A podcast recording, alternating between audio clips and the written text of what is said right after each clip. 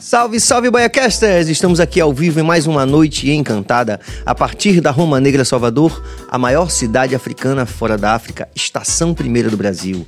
Você apoia o nosso canal, você se inscreve, você ativa o sino, você compartilha, você dá like, você faz tudo aquilo que na verdade não vai fazer falta, não vai fazer diferença, não vai custar um centavo para você, mas vai fazer uma diferença muito grande no crescimento do nosso canal, pelo qual já agradecemos porque cada vez mais as pessoas estão conectadas nessa perspectiva de valorizar os nossos, as nossas e os nossos, por que não? É isso aí. Em nome de toda a nossa equipe, que é Walterson Cabeça na direção técnica, Jorge Billy na direção geral, não está no estúdio hoje por é, motivo de força maior, mas está aí vendo a gente online também. Daqui a pouco vai mandar alguma consideração também online para a gente. E da nossa produtora Suane Gomes, muito obrigado pelo apoio. Também dos nossos apoiadores, Original Atelier, do nosso Prince Adamo, também é, deliciadebrownie.com.br, Sampaio Sabores, o melhor hambúrguer gourmet da Bahia e Bruno Joias brilhando com você e brilhando também no Bahia Cash. Eu estou começando essa semana aqui é, no maior estilo, porque quando o nosso convidado tem um currículo que você não consegue nem mesmo sintetizar de tão grande que ele é, então a gente tem que partir aqui para pesca. É, a gente sabe que quando é esse o caso, a gente já sabe por tudo que já passamos aqui no BaiaCast que a entrevista vai ser com certeza muito boa.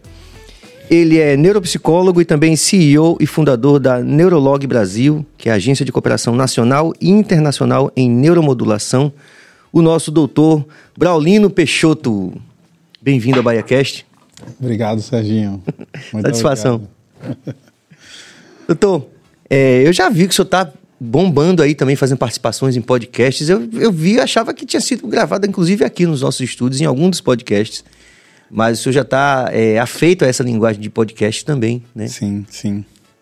Antes de mais nada, obrigado por esse espaço, né? A gente que aprende a ser fã da tua linguagem que chega no formato de melodia, pela música. Parabéns por isso, porque já inspirou tanta gente, já foi objeto de inspiração para mim de resistência de luta que nasci em São Caetano do Sul, em São Paulo, mas que fui criado no interior da Bahia e fui criado sentindo a influência e como isso, não, daqui a pouco a gente fala sobre isso, mas como a música também é capaz de modular o nosso cérebro positivamente, né?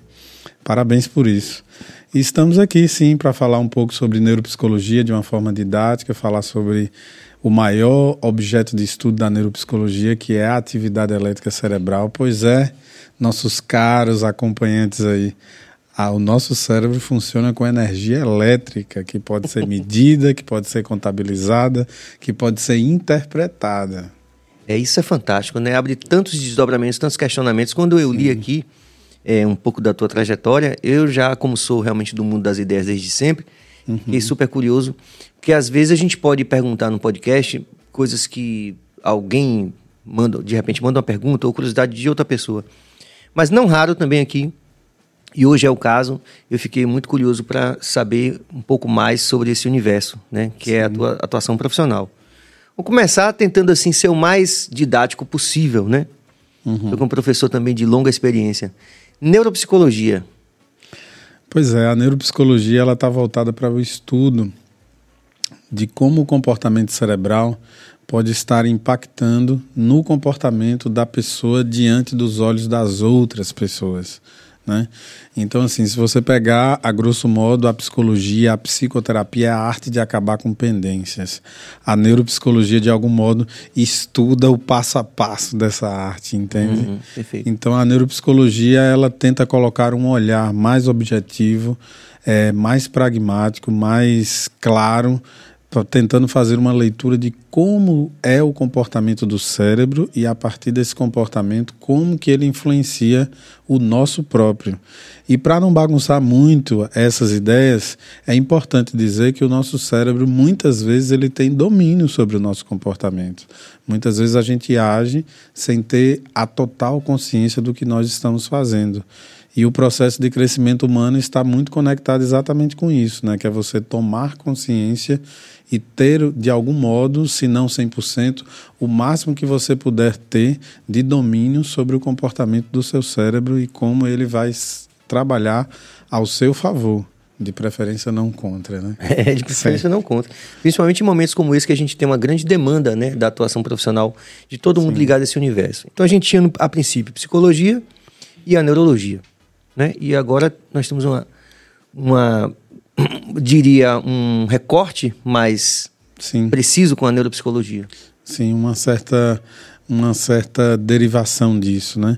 E a neuropsicologia, ela é o braço da psicologia que, que abarca tudo que vem da neurociência, que é uma que vamos dizer assim é a mãe de todas nessa lógica toda de quem pensa estudar o cérebro, né? Então, grandes estudiosos partiram da psicologia e mergulhou na neurociência, ou partiram da medicina e mergulhou na neurociência. Mas o fato é que é de lá que vem as primeiras grandes notícias de coisas que ainda estão por se descobrir. O cérebro é uma laguna, lacuna imensa ainda, Serginho. Ah, não dá para se pensar que é, antes do, dos anos 2000, por exemplo, ninguém falava na possibilidade de interpretar códigos eletrocerebrais. Hoje esses códigos novo, né? é muito novo. Foi um boom em 2002, um despertar da consciência, por assim dizer, da cabeça dos cientistas que decidiam seguir a lógica de tratar pessoas voltadas para essa causa de recuperar pessoas da depressão, da ansiedade e de tantos outros males. Quer dizer, por meio de, perdoa minha ansiedade, por meio de parâmetros é, quantificáveis. Quantificáveis. É, isso é fantástico. Matemáticos até. Sim, sim. Matemáticos. A gente tem três elementos na natureza que se propagam em hertz, que são pulsações medidas por segundo. Você conhece duas grandes delas, por ser músico e por aí vai, que é a pulsação luminosa, né? desde a luz do sol a uma luz artificial trabalhada no palco e por aí vai. Ela pulsa em uma certa frequência, que a gente chama de hertz, e o número dessa frequência a cada um segundo, que é o recorte que se faz para dar uma medida de valor, já que o tempo não para, é, é, são os hertz. Né? E é, o som também se propaga em hertz, né? e a melodia, a, lógica como a música propaga e chega aos nossos ouvidos tem a ver com isso e são dois fenômenos naturais. O terceiro é o objeto do meu estudo, que é a atividade elétrica cerebral que se propaga em hertz também. Daí o motivo pelo qual tanto a música como os impactos luminosos, de algum modo, eles têm um poder de de modular o cérebro e influenciá-lo de forma muito impactante. Sim, sim. Eu vou dar um exemplo positivo e um negativo. O negativo é quando o sujeito é epilético, por exemplo, se ele chega na frente de um estrobo que está ali piscando com a frequência muito alta, o cérebro dele tenta acompanhar aquela frequência e ele entra em colapso, que é a crise convulsiva propriamente dita. Mas posso dar N outros exemplos positivos que têm a ver com a forma como a música adequa e organiza, que a gente chama de ondas bineurais, que são ondas que entram de uma forma agradável para o cérebro, numa modulação que para ele é terapêutica, e ele consegue entrar exatamente na vibe, no ritmo, naquela melodia, naquela, naquela onda que a música quer provocar. O reggae tem esse efeito, então, sobre todo ah, mundo. Sem sombra de dúvida, o reggae, com certeza. é, posso fazer essa pesquisa depois para te mandar o resultado. Pronto. A gente vai falar um pouco sobre neuronavegação, né? Que é esse instrumento que a gente tem sido procurado cada vez mais por diversas áreas de conhecimento para explorar o impacto que aquela área faz no cérebro, né? Sim. Mas eu poderia dizer assim, a grosso modo aqui, já de antemão, garantindo algo, que o reggae, sem sombra de dúvida, é um grande modulador do ritmo alfa. Com certeza. Doutor, agora só para a gente fazer um, um, mapa assim, eu também sou, sou, tenho um apego a essa coisa cartesiana, né? Apesar de ser Sim. da libação, de ser dionisíaco, mas eu tenho um apego também a essa coisa do, do da organização racional. Sim, perfeito. O que, que o senhor estudou? O que, o que, que uma pessoa estuda e o que, que o senhor estudou para chegar até esse momento? Perfeito. Fazendo o que o senhor faz.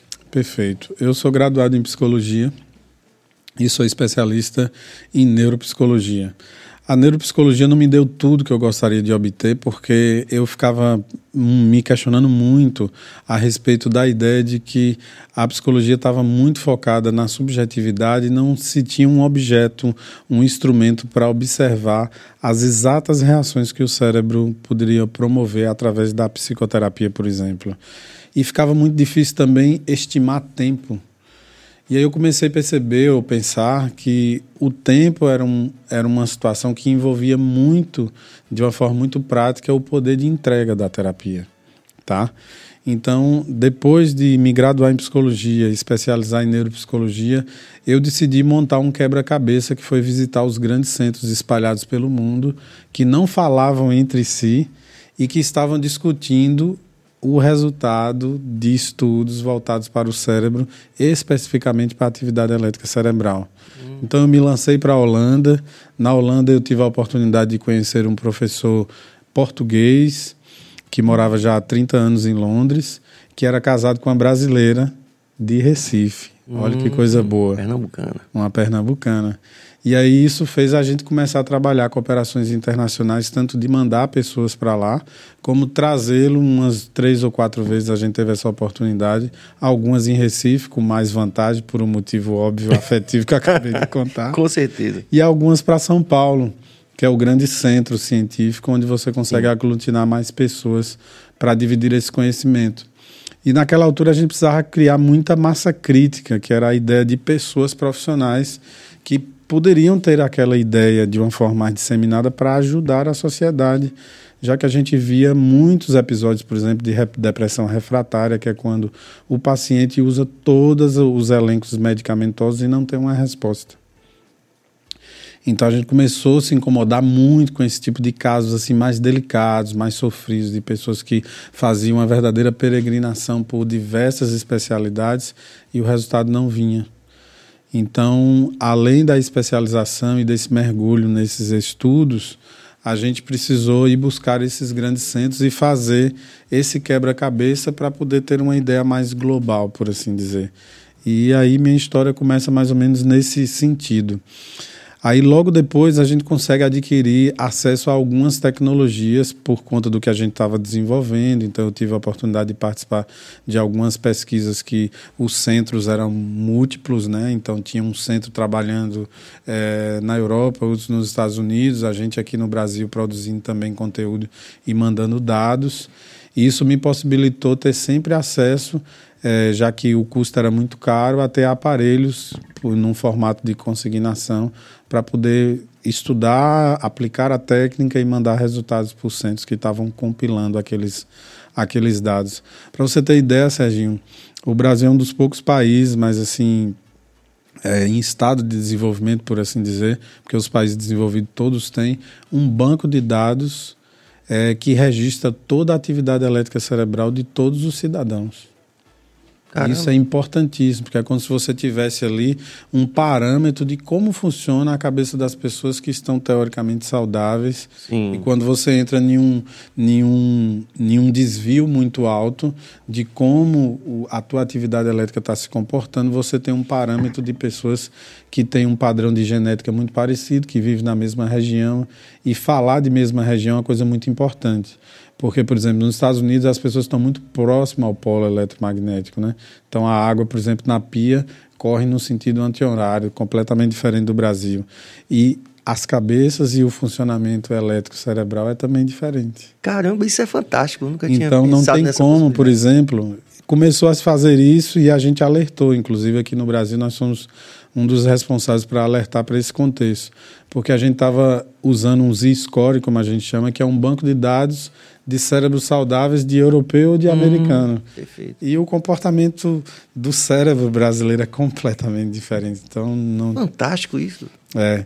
Tem outra história que eu acho que você vai gostar muito de ouvir, que quando eu estava na, na, na Holanda, é, buscando essa, essa, esse aprimoramento, por assim dizer, a gente teve acesso a um caso de um músico, ele era pianista, ele estava deprimido. E aí, é, fazendo o mapa cerebral dele, é, o, o terapeuta que estava acompanhando, ele percebeu que ele tinha um, um, comportamento lentificado na área que geralmente a depressão atua, mas ele tinha um pico na região sensório-motora, que é a região da sensibilidade, dos movimentos e por aí vai, que estava muito fora do, do padrão, por assim dizer. E ele achou por bem, porque aquilo estava muito fora do, do banco de dados, né? Repare como comparar coisas é bem delicado. E como nós, seres humanos, somos muito é, únicos, singulares e sim, por aí vai. Sim. Aí ele tratou aquela lógica da lentificação que gerava a, a, a, questão da depressão e ele também deu uma censurada naquele pico ali. E aí, depois de algumas semanas, o sujeito chega e diz: Olha, eu melhorei muito da minha tristeza e tal, só que eu vivo de música, eu sou pianista, eu não estou tocando tão bem como era antes. Coisa incrível. Foi se rever, aquele pico era o dom do cara. Hum, Tem noção? É, é, muito. Aquela atividade sim. elétrica ali pujante. Dá um filme, com, não um dá? pico com uma potência muito diferenciada do que está esperado é, obter naquela área era exatamente um padrão comportamental elétrico do talento dele, como pianista e por aí vai. Calme para quem está ouvindo, porque isso é completamente irreversível, tá certo? Então foi estimulado de novo aquela frequência específica, os... a potência melhorou. E aí ele volta a. Sem a, a depressão. Sem depressão, ele ah. volta a tocar ah. muito bem que é o melhor dos mundos. Sim, sim, é. sem sombra de Essa, A leitura que poderia ser feita, por exemplo, por alguém mais romântico, diria que a, a, a saudade é a melhor. É, a saudade gera a melhor poesia, né? Talvez. Né? E muitos falam que, por exemplo, quando você pensa no blues, é, muito se fala sobre isso, né? Sobre cool jazz, aquelas uhum. coisas lá do, do Mississippi, ali de New Orleans, né? Sim. O pessoal fala muito disso, né? Que o cara também ele precisa sofrer um pouco na vida para tocar daquele jeito, né? Sim. Talvez sim. algo dessa natureza. E aí eu troco isso dizendo que tem coisas que a gente só elabora muito bem na, na, na tristeza. Hum. Né? A tristeza é um sentimento extremamente útil. Na verdade, os sentimentos não, não são qualificados na psicologia como negativos ou positivos. O que a gente entende na sociedade como sentimentos positivos são sentimentos que nos acomodam. Então, a longo prazo, eles podem, inclusive, não serem. Hum. Quem é que dá esse balizamento, por assim dizer? É exatamente aquilo que a gente interpreta como sentimento negativo. Então, quando a gente pensa na, na angústia, na agonia, na tristeza, são sentimentos extremamente mobilizadores. Então, assim, se você tem uma visão um pouco mais ampla a respeito da funcionalidade do sentimento, você entende a função dele e não vai existir mais sentimento qualificado como negativo ou positivo. É, isso é muito curioso, que me lembra imediatamente, e eu, se eu me corrija se eu estiver errado, que há, há, muito essa discussão hoje da, da zona de conforto. Sim. Né? Muito mais é, quantificada e até é, poetizada né, pela coisa do uhum. coaching e tal. Uhum. É, eu estou falando da, da, melhor, da maneira mais ética possível quando eu digo isso. Mas existe um, um, pouco dessa, talvez, a tentativa de fazer, de ter essa percepção de que sentimentos que a gente interpretava tradicionalmente como negativos, uhum. eles podem ser indicadores in, importantes para a gente buscar uhum. atingimentos na vida. Sim. Então, sair da zona de conforto, o pessoal fala muito assim. Sim. Bernardinho gosta de dizer que para os campeões o desconforto. Caramba. É bem chocante isso a princípio, mas se você é, parar para perceber, o sucesso exige manutenção diária. E talvez seja isso que ele queira colocar como hum. um, grande treinador que ele sempre foi, né? Sucesso exige manutenção diária, é, manutenção diária, seja em qualquer em qualquer instância, qualquer empreendimento que você decide ficar, né? Então você precisa estar elaborando o tempo inteiro. Nós somos seres muito incompletos. Essa caneca é mais completa do que eu e você aqui nessa mesa. E graças a Deus que é assim, porque a gente tem outras coisas a descobrir, a ser, a nos transformar. Nós somos uma potência, né? um estado de vir a ser. De vir. De vir, né? De, exatamente. e, e pensar nessa lógica pode trazer resultados ainda muito grandes do ponto de vista de evolução. Né? Eu gosto sempre de dizer que a gente evolui onde a gente está com o que a gente tem. Quem assume esse centrar, esse pé no chão, consegue chegar muito longe, porque o crescimento é centrífugo, né? Você vai elaborando a partir do que você tem, do, do que você é, se localizando no tempo e no espaço, percebendo as suas limitações. Aí a gente diz também que aquela pessoa que mergulha na profunda natureza do que faz mal para ela começa a dominar essa natureza, uhum. né? Isso é interessantíssimo. É, nós não somos a nossa natureza, a nossa natureza é onde a gente começa. exatamente por esses motivos que eu falei, se você começa a evoluir onde você está e com o que você tem, você vai crescendo nessa lógica. Um fator muito forte que a gente tem vivido socialmente é exatamente a dificuldade do homem, homem, ser, macho mesmo, se adaptar às condições e o avanço feminino, que silenciosamente começou, começou a crescer muito. Na pandemia a gente viu muito isso, o aumento de violência doméstica, de feminicídio, exatamente porque nós homens quando estamos no sentido acurralados, no sentido de não conseguir dar uma resposta imediata para aquela demanda que a gente ali foi pego de calça curta, por assim dizer, a gente volta para nossa natureza. Hum. Nossa natureza é do... ancestral, ancestral é da agressividade. A gente só sabia sair da, da caverna, caçar um bicho e trazer hum. ali e alimentar a família. Uma imagem que, inclusive, é muito, é muito é até antipático a gente falar isso hoje, não é aquela imagem que a gente viu no, nos cartoons, pelo menos Sim. essa da nossa geração, do cara arrastando a mulher pelo uhum. cabelo, quer dizer, a gente volta Exato. àquele modelo, né? Volta àquele modelo. E isso é explicado pela neurociência, porque quando a gente se sente acuado, a gente entra no mecanismo de luta ou fuga. Isso é um fenômeno neurofisiológico que está gravado lá no nosso cérebro reptiliano, que a gente só ganhou coberturas, mas ele continua hum, lá, ele tá lá, nas nossas profundidades. Então, quando a gente se sente assim, sem funções pelo nosso lado cognitivo, racional, o que impera vai ser o nosso cérebro reptiliano e isso justificaria, não explica, só, ou aliás explica, mas não justifica Sim, o comportamento masculino e o aumento tão grande dessa incidência né, de violência contra as mulheres e essa nossa dificuldade enquanto homens de aceitar a projeção, o crescimento, a evolução feminina e as conquistas que muitas vezes não foi de forma silenciosa, mas nós perdemos a capacidade de olhar, talvez justamente pela zona de conforto ali, não percebeu aquele crescimento que estava rodando ali, rolando ao nosso lado o tempo inteiro, né? Posso fazer uma pergunta? Pode. Voltando ao assunto da depressão, o senhor já experimentou em algum grau a depressão? Eu diria que sim, eu diria que sim. A depressão é considerada o demônio do meio-dia, né? O grande, o grande impacto que a depressão nos traz é a falta de vontade de tudo. Você entra num formato isopor. Você sabe o que, como é bom o cheiro da comida que você sempre gostou, da sua comida predileta, de um ente querido, de cheirar um filho que tem apenas dois anos e que, como aquele cheiro impacta em você, mas você faz aquelas atitudes de forma mecânica porque não tem mais aquela energia do afago, da emoção, está fazendo pela racionalidade e você não consegue obter o resultado. Então, depressão é isso, é, é a capacidade de acabar com, com a vontade de tudo e com a sensibilidade também. Né? É, nos meus momentos mais difíceis eram momentos que eu considero hoje estruturantes. Meu filho está aqui no estúdio me assistindo, né? É bom fazer essa observação. Ele ainda não existia, as coisas eram muito difíceis. Eu saí de casa aos 13 anos de idade para estudar por um compromisso assumido por minha mãe, dizendo: Ó, oh, você é muito jovem e a crítica está muito grande por favor, não me decepcione, porque eu acredito que a sua idade mental é maior do que a idade que você terá no seu RG.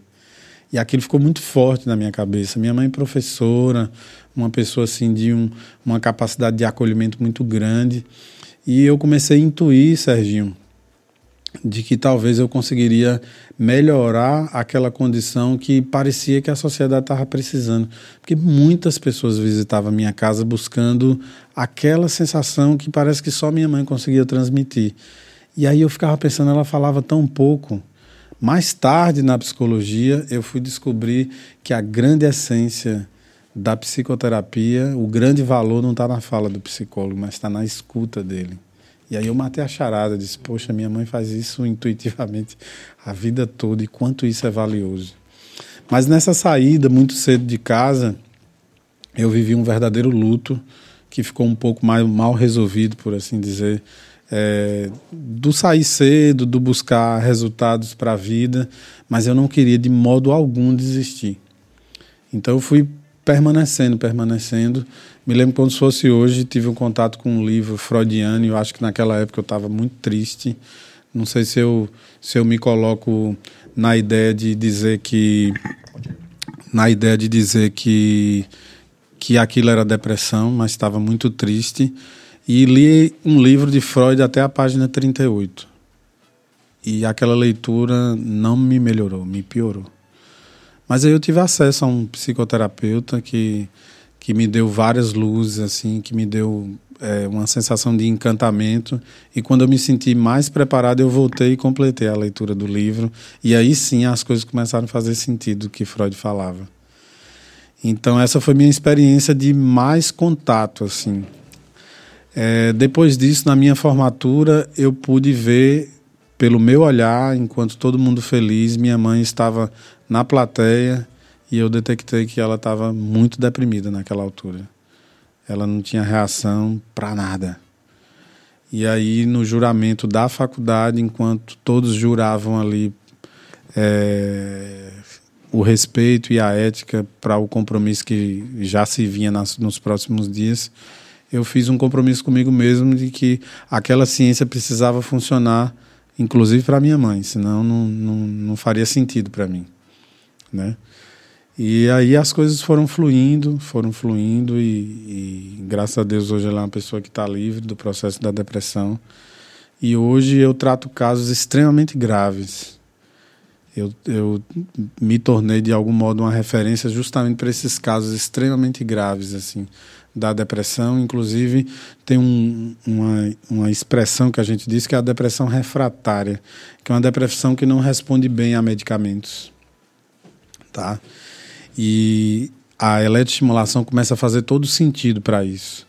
Porque eu já tinha tido contatos frustrados com pessoas que estavam em quadros de depressão refratária. A medicação, a psicoterapia não entregava o resultado esperado, mesmo com todas as associações, compreensão do psiquiatra que respeita a psicoterapia, que indica um psicólogo bom trabalhando, que orienta, faz psicoeducação, o paciente esforçado, que toma a medicação no horário certo e, e parecia que tudo aquilo não era suficiente para vencer aquele assédio do demônio do meio-dia, como chama o Dr. André Solomon, ou o escritor André Solomon no seu livro, né, que tem esse, esse tema.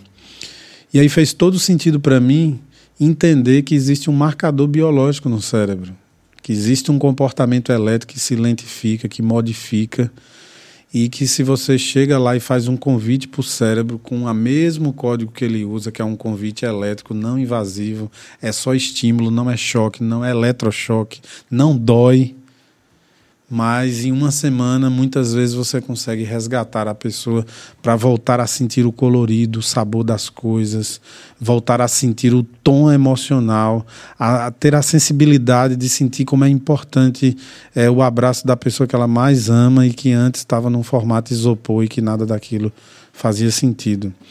Essa semana eu disse, não, eu tenho que lembrar disso para contar para Serginho que eu estava no ambulatório e um sujeito chegou para mim assim, ele é portador de um quadro de bipolaridade e ele estava a bipolaridade é quando você tem um estado de euforia muito exagerado e você também pode ter o estado deprimido e ele estava saindo desse estado de depressão. E ele olhou assim para mim e disse: "Eu já fiz algumas sessões de neuromodulação, vou completar meu protocolo assim como você pediu, mas eu estou aqui para te dizer hoje que eu voltei a sentir o cheiro da minha filha." E eu disse: Quantos anos ela tem? Ele disse: Dois anos. E aí eu fechei meus olhos assim e fiquei imaginando como deve ser absolutamente agradável, que referencial, né? Que teste de realidade. Um pai voltar a sentir o cheiro de uma criança de dois anos. E fiquei pensando como é o cheiro de uma criança de dois anos? Qual, como, quanta ternura tem é, naquela expressão olfativa, hein, Serginho? É, perfeito, perfeito. Quanta ternura deve ter. Emocionante, é. É. Então é com esses contextos que a gente trabalha hoje, usando uma tecnologia considerada de ponta, com alto nível de resolutividade, mas como diria Jung, é, você pode usar todas as tecnologias disponíveis ali, mas diante de um ser humano você precisa ser um outro ser humano, diante de uma alma humana você precisa ser tão simplesmente uma outra alma humana, entende? Quando a gente não perde essa conexão é, do humano, é, é, a tecnologia, a capacidade de interpretar e descobrir coisas novas, porque o cérebro ainda é uma caixa muito fechada de muitas coisas que ainda está por vir em termos de descoberta. É, mas mesmo utilizando essas tecnologias todas, se você é acolhedor, se você tem a disponibilidade de mergulhar na, no mundo do outro, inclusive se disponibilizar para o sofrimento dele, fica mais fácil o resgate. E claro que isso não é fácil, né? Claro que isso não é fácil. Você precisa estar tá preparado para entrar nesse conteúdo todo e não voltar para casa Sim. absolutamente contaminado, impactado, né? impactado, emocionalmente desestruturado. É, muitas pessoas fazem essas perguntas para psicólogos, né? Como que você ouve tanta coisa e consegue voltar para casa sem não levar algum desses conteúdos? E claro que a gente tem um preparo psicológico é, que vai sendo elaborado ao longo dos anos, aprimorado. Mas é claro também que em muitos momentos, situações extremamente delicadas vão te pegar e você vai precisar elaborar. E isso é um ótimo sinal que você continua humano. Ah, perfeito. Isso é muito bom. Porque imagine o que é que o nosso cérebro faz, né? Eu trato é, profissionais médicos que trabalham na área no front, assim. Por exemplo, o médico que está, sei lá, há 10 anos num pronto-socorro só recebendo o que há de mais hediondo assim, nas condições humanas. Aliás, o Natal está se aproximando e, lamentavelmente, o Natal é um dos momentos mais delicados no pronto-socorro, inclusive no HGE de Salvador. Né? Porque as famílias se reúnem, estão desestruturadas psicologicamente e é onde acontecem coisas assim muito grandes, né? um, grande nível, um grande número de de pessoas que chegam feridas a arma branca, a facadas, a tiros, a outros tipos de agressão. No Natal. No Natal, você acredita? Paradoxalmente, né? né? É isso aí. E esses sujeitos, muitas vezes, como mecanismo de defesa, eles começam a se distanciar. Então, começa a entrar em um envolvimento que eu chamo de normose, hum. que é achar o anormal normal. É a patologia da normalidade. É você, para sobreviver naquele ambiente de trabalho, você se distanciar psicologicamente da sensibilidade de perceber que, sei lá, um garoto de 15 anos de idade chega é, com, com um tiro de uma bala perdida, onde ele estava na porta da escola, ou estava fazendo uma coisa inocente, uma coisa bem, sabe, bem cheia de ternura, soltando uma pipa, quem sabe.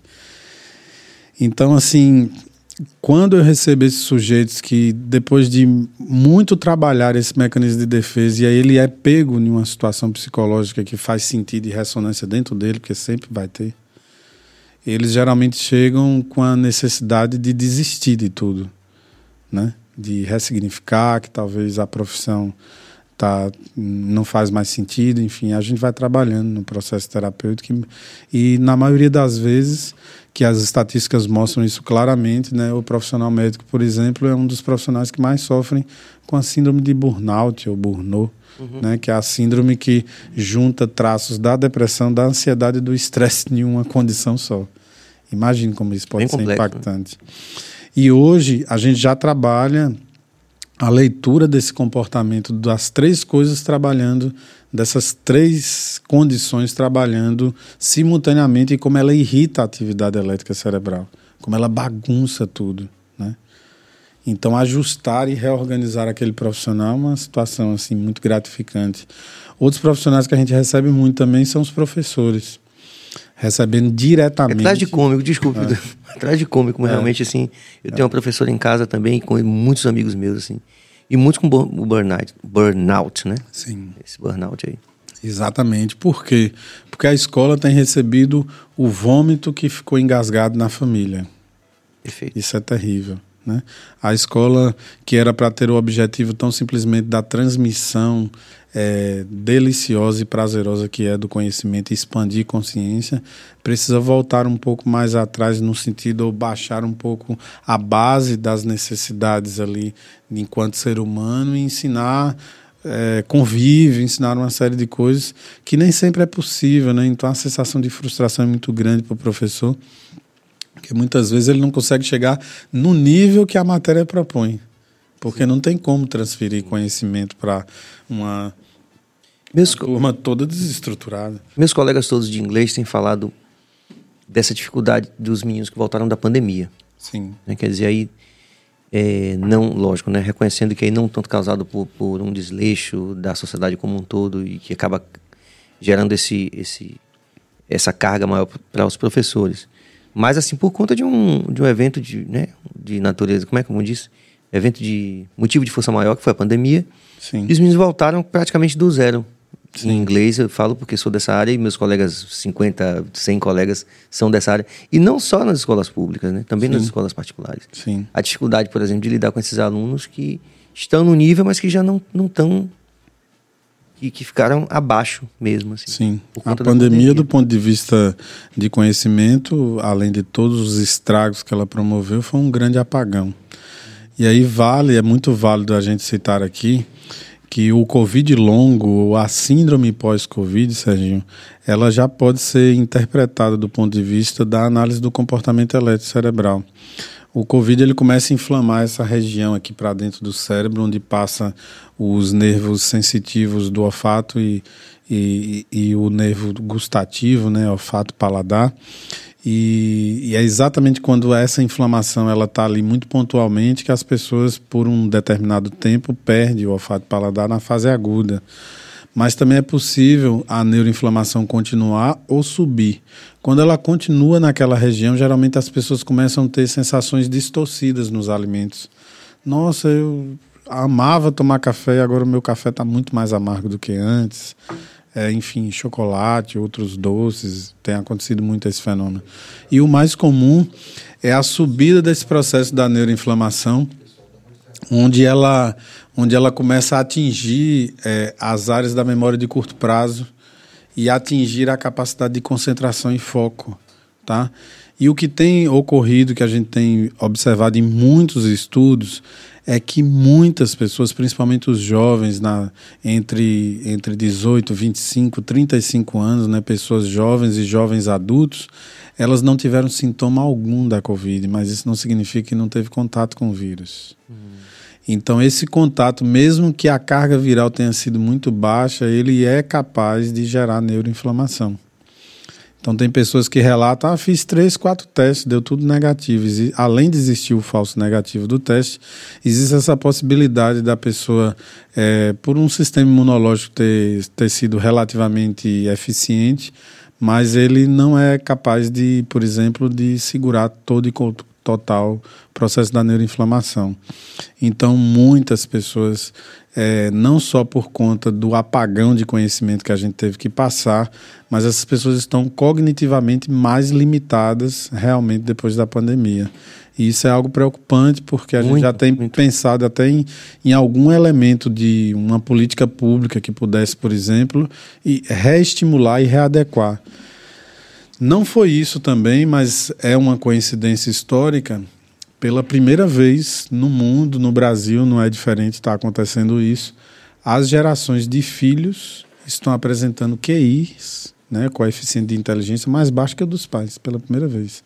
Em, mas não em, só no Brasil. Não só no, no Brasil, mas em, em, em, dezenas de avaliação por uma série de anos, o QI sempre melhorava, né, comparado, por exemplo, de, de um genitor com o seu filho. Né, e pela primeira vez é, as gerações mais novas estão apresentando um QI mais baixo que o dos próprios pais.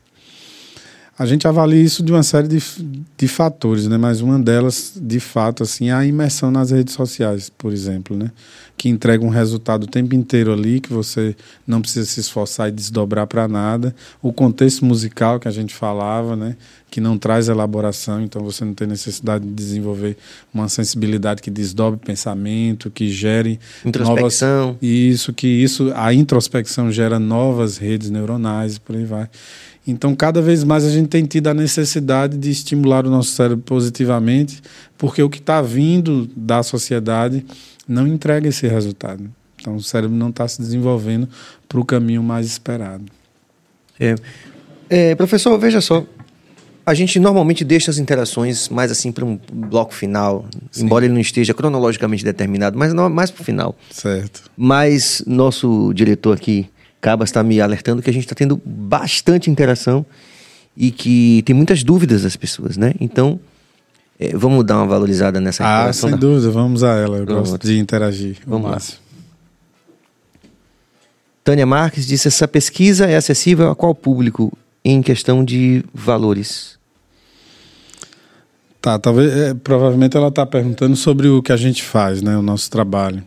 A gente tenta, Serginho, é uma das minhas missões, eu sempre digo isso no podcast lá em São Paulo, né, nos lugares que a gente tem a oportunidade, e o pessoal brinca lá, você você tá com uma onda aí de Robin Hood, porque você vem para São Paulo, cobram uns protocolos aqui mais caros e, e vai para o interior da Bahia e faz as coisas muito mais acessíveis.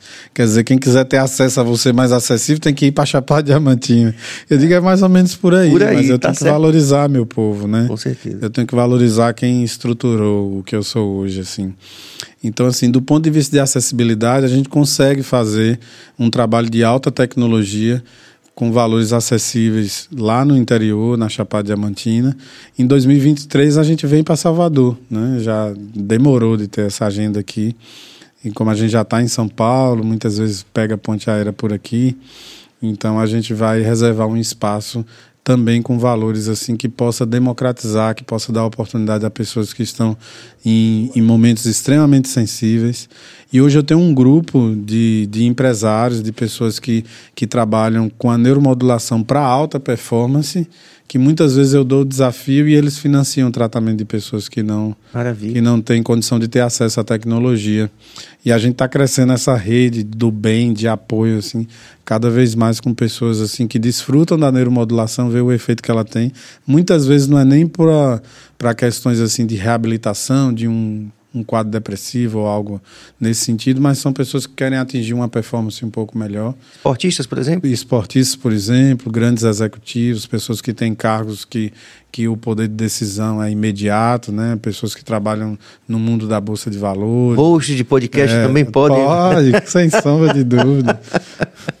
Vamos Cantores. lá. Cantores de reggae da Bahia, meu Deus do céu.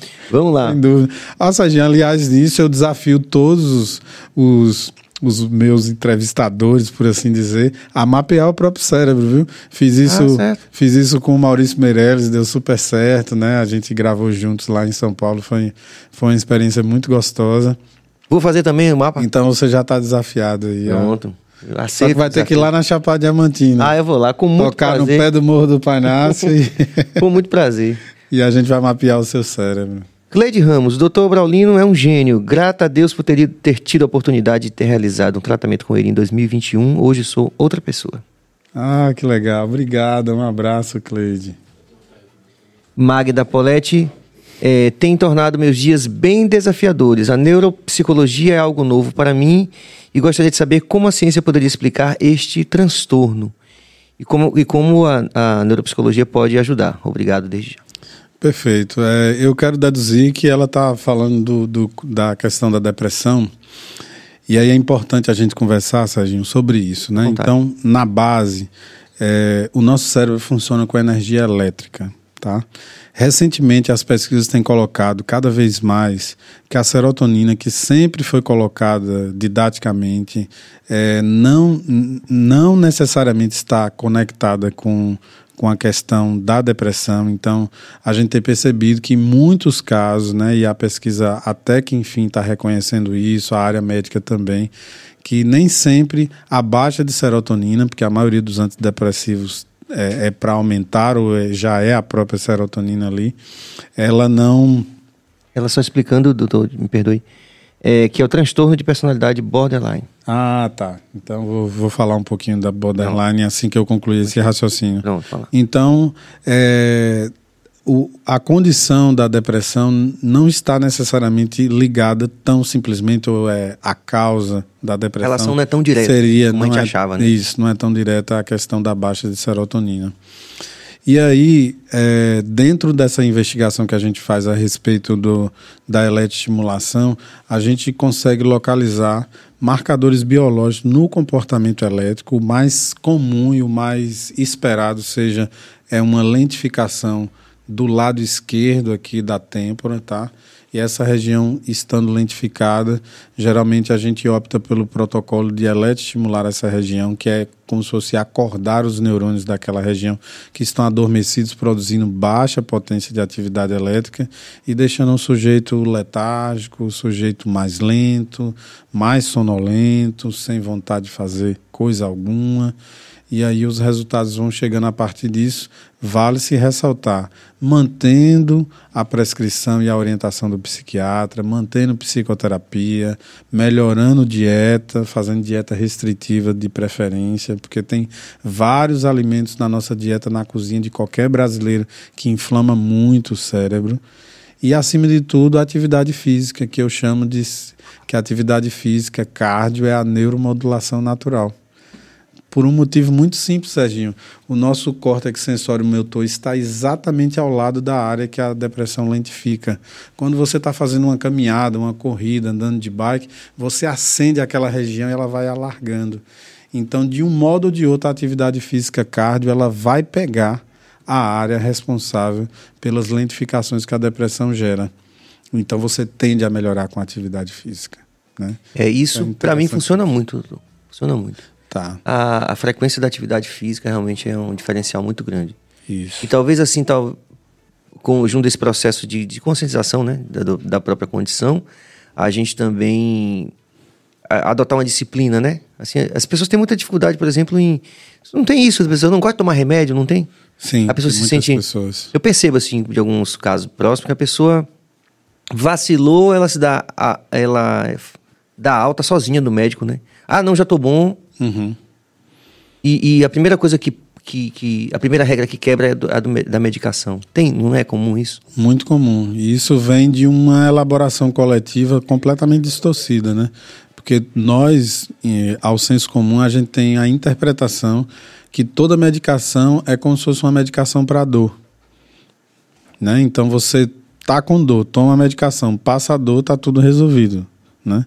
E na verdade não é isso. Né? Então, vários tratamentos e protocolos, eles precisam seguir um tempo, Sim. inclusive depois da melhora, para que não volte pior, né? Porque, no caso é, da depressão é exatamente sim. isso. Como é contraintuitivo, né? A é. pessoa para de sentir o sintoma, ela acha que Isso, acha que está curada, que está resolvido e nem sempre essa é a lógica e o raciocínio é, profissional, o raciocínio terapêutico, o raciocínio do médico psiquiatra e, e por aí vai, né? Vamos só responder, fazer a ressalva Sim, do borderline? então, borderline significa linha da borda, né? É um, é um comportamento que a pessoa fica ali entre um, um quadro que poderia perder completamente a lógica e os comportamentos considerados assertivos, mas também não consegue evoluir claramente para comportamentos assim que consiga dar caminho. Mas eu quero ressaltar para essa, essa pessoa que está nos acompanhando que é muito comum o diagnóstico de borderline extremamente distorcido, né? Eu espero que ela tenha ido a um profissional que realmente tenha constituído isso. É um, um, quadro extremamente complexo do ponto de vista de sintomatologia, porque a pessoa muitas vezes passa por, por alguém que não tem nada, por assim dizer, mas o estado de sofrimento interno é muito grande e alguns desajustes no comportamento são muito inesperados, muito hum. assim é, pega a pessoa realmente de muita surpresa. A neuromodulação, de uma forma geral, é um estudo do comportamento de como está o cérebro naquele momento. Então, não existe hoje, comprovado cientificamente, um marcador biológico para borderline como tem para depressão. Mas é possível fazer o exame e perceber coisas a se ajustar, como se a gente estivesse olhando para um cérebro de alguém que está na alta performance, não veio com nenhum diagnóstico clínico, mas quer melhorar o cérebro. Eu trabalho com um grande neurofisiologista que diz assim: qualquer cérebro que a gente mapeia, se a pessoa quiser melhorar, a gente tem instrumento para fazer e vai melhorar. Porque todo cérebro, acima de tudo, Serginho, é um, uma estrutura que está disponível para o potencial, por vir a ser. Então tem como elaborar sempre coisas boas ali e melhorar aquele potencial. Lembrando, Serginho, que a neuromodulação não é só é, estímulos passivos onde o paciente, o, o cliente, ele não participa. Existem treinos cerebrais que a gente chama da relação cérebro-máquina, onde o indivíduo é conectado é, no seu cérebro e ele assiste na TV é, possibilidades de melhorar suas próprias atividades elétricas cerebrais. Essa técnica foi conhecida e mais difundida aqui no Brasil como neurofeedback, um feedback, uma resposta neuronal ou cerebral, tá? É, mas essa relação ela tem sido cada vez mais interessante e no caso do borderline traz sempre resultados muito bons. A gente já acompanhou diversos casos aí que teve um resultado muito satisfatório. Maravilha. Tem pergunta aqui da bancada do estúdio aqui que está em off aqui. a minha pergunta é qual que é a alteração mais complexa de ser tratada dentro do consultório médico, a patologia mental, principalmente depois do cenário pós-Covid e pandemia? Perfeito, excelente, excelente pergunta. Excelente pergunta. Serginho, você sabe que uma universidade lá na, na Inglaterra fez um estudo com 5 mil pacientes que pegaram o Covid, inclusive alguns assintomáticos, mas os exames mostraram que ele tinha reação, então sabe-se que ele teve contato com o vírus. Quatro grandes condições foram apresentadas, pasmem você, em 86% dos participantes da pesquisa. Dois quadros muito fortes relacionados à depressão, ansiedade, é, dificuldade na memória de curto prazo e falta de atenção e foco. Né? Então, você vê que tem dois quadros emocionais que o pós-Covid atinge muito forte, né? depressão e ansiedade, dois quadros cognitivos, dificuldade de manter o foco e a atenção, que também está muito ligado com a memória de curto prazo. Haja vista que a atenção é como se fosse um veículo que leva a informação até a memória, inclusive a memória de curto prazo ou da memória de curto prazo para a memória de longo prazo. Então, se a atenção está flutuante, você perde muita informação no meio do caminho. E isso tudo acontece porque o processo da neuroinflamação no Covid é pré-frontal. Daqui para trás, os macacos são todos iguais a gente. O nosso pré-frontal pode demorar até de 25 a 30 anos para amadurecer completamente. Então, por isso, os jovens e as pessoas nessa faixa etária são muito mais vulneráveis a essas sequelas, essas condições, o bom é que esse cérebro, por, por ser mutável e conseguir amadurecer ao longo do tempo, né, a gente já sabe hoje que existe muita neurogênese, que é o nascimento de neurônios, inclusive na fase adulta, 18 anos, 25 anos, 30 anos. Então, isso pode é, colaborar muito desde que a pessoa procure ajuda e tratamento. Né? Uhum. Isso tem, tem surgido com muita força. E aí, para completar a pergunta da plateia, é, o quadro depressivo e os quadros de ansiedade com pessoas que nunca tiveram histórico algum têm aparecido assim com muita frequência. O que é que chama a gente a atenção para a possibilidade da, da tal da neuroinflamação do pós-Covid? São pessoas que não têm nenhum gatilho do ponto de vista emocional. Casamento, como vai? Tá tudo bem. E no trabalho, tá ótimo agora, consegui uma promoção, mas essa ansiedade não tá me deixando trabalhar, não sei o que é que tá acontecendo, enfim. Então a gente começa a perceber que tem um comportamento que antes não era visto tanto no consultório. Um comportamento muito puramente neurofisiológico de pessoas que estão queixando muito do processo ansioso, apesar de condições emocionais e o convívio afetivo, social no trabalho está relativamente bem, que não justificaria aquelas crises, entende? Entendo perfeitamente. acho que é muito acachapante, assim, a gente olha para o lado, vê os amigos, família, todo mundo, né? Tá muito, tá muito demais isso, né? Sim, sim. Como também, doutor, antes da gente passar a próxima pergunta, né? A próxima interação aqui, que tem, tem muita interação, o que é sinal sempre de prestígio do convidado, isso é muito bom. Ah, eu fico feliz. É... Ontem, conversando com uma vizinha minha no condomínio, ainda existe um preconceito muito grande de parte da sociedade em relação ao próprio diagnóstico da depressão como uma falta de atitude, uma fraqueza, uhum. ou sempre uma visão é, demeritória Sim. De, uma, de uma patologia, de, de não reconhecer aquilo como uma patologia, como, como, uma, como uma condição médica. Uhum. Como é que, como é que se, se combate isso na sociedade informatizada como a nossa? Pois é, você tem falado de uma coisa muito importante, né? Porque as pessoas olham para o sujeito que está sem um arranhão, sem um braço quebrado, sem a expressão de uma dor física e há uma tendência pelo fator da ignorância de dizer que aquilo é uma frescura e por aí vai.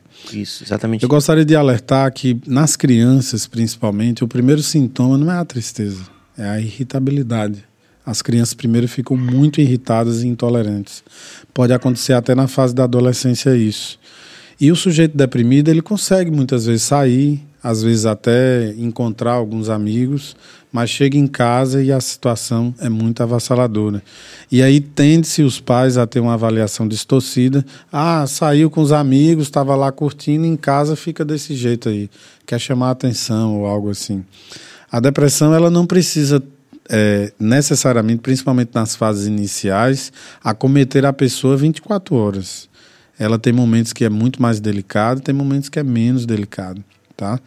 Então, assim, pensar no processo de conscientização é a gente, de fato, entrar na lógica de que, de fato, a depressão é uma instância viva. Por que, é que eu gosto de chamar de instância, Serginho?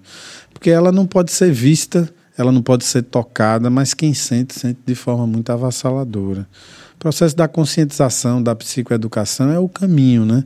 A gente fazendo esse trabalho, se dedicando a um horário como esse para falar com as pessoas e discutir, sem sombra de dúvida, é aquele lance da sensibilidade, né? Alguém está passando aí, chamou a atenção olhar para o que a gente está construindo aqui e disse: Não, vou ouvir esse sujeito aí, parece que ele está trazendo uma informação que parece que é nova, vamos ver se de fato ele consegue nos convencer que essa tal de depressão existe ou não existe, enfim. Então, o processo da psicoeducação é o caminho, né? A gente precisa divulgar cada vez mais. Há uma evidência. No consultório, por exemplo, quando há situações como essa, né? É, um paciente chega e diz assim: Ah, meu pai não, não acredita que eu estou deprimido. Eu peço para chamar o familiar. Ah, e ainda faço a seguinte pergunta: Você acha que se você convidar o seu pai para vir ao consultório, ele vem? Ah, ele trabalha, não pode faltar o trabalho. Eu, eu concedo um atestado para ele. Ah, não sei se ele vem. Se eu fizer uma carta para ele, um convite, será que ele vem? Talvez isso melhore. Eu vejo que a pessoa se anima. Eu vou lá imediatamente e faço um convite formal. Gostaria de convidar o senhor Fulano de Tal para participar da sessão tal, no dia tal, na hora tal da sua filha para tratar exclusivamente de coisas relacionadas a ela. Quando é homem, eu gosto de falar muito mais isso, porque o sujeito precisa ter a segurança que a gente não vai invadir Sim. a caixa preta dele. Perfeito. Você acredita que nós homens temos muito medo da terapia? Agora na bem pandemia, mais que as mulheres, é bem mais, bem mais. Eu Agora, sempre atendo uma, um percentual assim de 70 30. Na pandemia bateu 50 50. Né? Os homens presos em casa, alguns decidiram que, para não entrar em colapso total, era melhor procurar ajuda. De uma forma geral, é, a gente já teve aqui outros, é, é, outras especialidades também médicas aqui, e os profissionais têm dito isso, assim, que normalmente é uma coisa que parece que é cultural, não sei, que os homens tendem a ir menos para o médico, né? Resistem mais do que as mulheres. As mulheres tomam essa iniciativa mais de... Sim. Sim. Então, meio que, que é uma tendência que se confirma também na, psico, na neuropsicologia. Ah, sem dúvida, sem dúvida, sem dúvida. E tá, tá muito voltado para o pensamento mágico masculino, né? Os pensamentos mágicos masculinos de adulto. Olha que, que expressão, né? Pensamento mágico de adulto masculino. Que é a ideia do, de, de acreditar que o seu corpo ele é possível de se autorregenerar, de que a saúde vai ser integral o tempo inteiro, que pensar na possibilidade de uma fraqueza na saúde mental, emocional, do corpo, do físico, parece que vai agir diretamente na virilidade. Então tem uma série de, de contextos aí, quando o inverso é que é verdadeiro, né? Quando você busca aprimorar, entendendo seu corpo como uma máquina, você vai conseguir ter muito mais vigor do que antes. Eu fui num seminário em 2017 do autor do livro Sapiens. E ele abriu a, a, o evento dizendo que as pessoas que viverão 150 anos já nasceram. Em 2017 ele falou isso. Né? Então, a tendência de longevidade humana ela está aí colocada. Né? Claro que não vai ser para todos e não vai ser todo mundo que vai conseguir atingir idades acima de um século saudavelmente. Mas essa, essa condição já está posta na nossa sociedade como a evolução realmente da raça humana da espécie humana. Por conta dessa, de todo esse, esse desenvolvimento em todas as áreas, né? Sim. Da medicina e do, do conhecimento de uma forma geral, né? Sem dúvida, meu querido, sem dúvida. Acho que a gente não pode deixar de falar um pouco sobre ansiedade, né? Sim. Ela, ela, ela se coloca no senso comum e também, a grosso modo, quando a gente pensa na atividade eletrocerebral, muito antagonicamente ao que é a, a depressão, apesar das duas coisas poder coexistir no mesmo cérebro. Né? Então, enquanto a depressão traz um processo de lentificação, a ansiedade traz uma acelerada. Mas eu costumo dizer que a ansiedade é a força de vida. Tá? O problema dela é quando ela transborda. Né? Então, quando você pega uma pessoa que tem muita velocidade no processamento cerebral, por exemplo, a média brasileira são 10 Hz, 10 pulsações a cada um segundo, vezes 86 bilhões de neurônios que você tem na cabeça trabalhando de forma sincrônica. Então, se você é 10,25 e você toma café o dia inteiro, você vai para 10,75 e aí a ansiedade vai estar lá. É como se você fosse um carro querendo passar na frente até do farol dirigindo à noite. Consegue entender a, sim, sim. a metáfora? Não, então... Eu achei muito interessante essa imagem que o senhor trouxe, porque é. é, uma, é uma forma bastante clara de explicar isso, né? Quer dizer, sim. se a pessoa faz um mapa cerebral e ela tem lá 10,11, vai lá, 11. Uhum. E aí, pô, bicho, você tem que tomar cuidado, de, sei lá, com energético, café, essas coisas, Sim, né? Exatamente, alimentação. Exatamente. a alimentação pode trazer uma, enfim, o um mapeamento seguido de, de, de, de, terapias, né? Isso, e aí concluindo a lógica de puxar aquele homem que muitas vezes está com receio de ir à terapia porque acha que vai envolvê-lo, mas que está com a filha deprimida e ele precisa ter consciência, a apresentação do exame que ela gera imagens e a explicação costuma gerar a sensibilidade necessária. E aí no final eu falo, quando eu percebo que o pai se sensibilizou, eu preciso que você seja um colaborador do tratamento de sua filha. A sua opinião para ela, a sua avaliação é importante, ela tem um vínculo afetivo muito forte que ao longo do tempo foi perdido. E Serginho acontece um fenômeno muito delicado com nós homens que é fundamental tocar aqui nós homens, quando somos pais de menina, a gente trabalha mais um pensamento mágico masculino que a nossa filhinha não vai crescer. E aí ela cresce, ela menstrua, ela começa a ter interesse por um coleguinha, ela tem interesse de ser mulher, ela tem interesse de conhecer a vida sexual, ela tem interesse de casar, ter filhos, dar neto àquele sujeito. Mas muitos homens têm dificuldade de passar por essa fase e se distanciam completamente da filha, encontrando motivos mil, né? Gera confusão.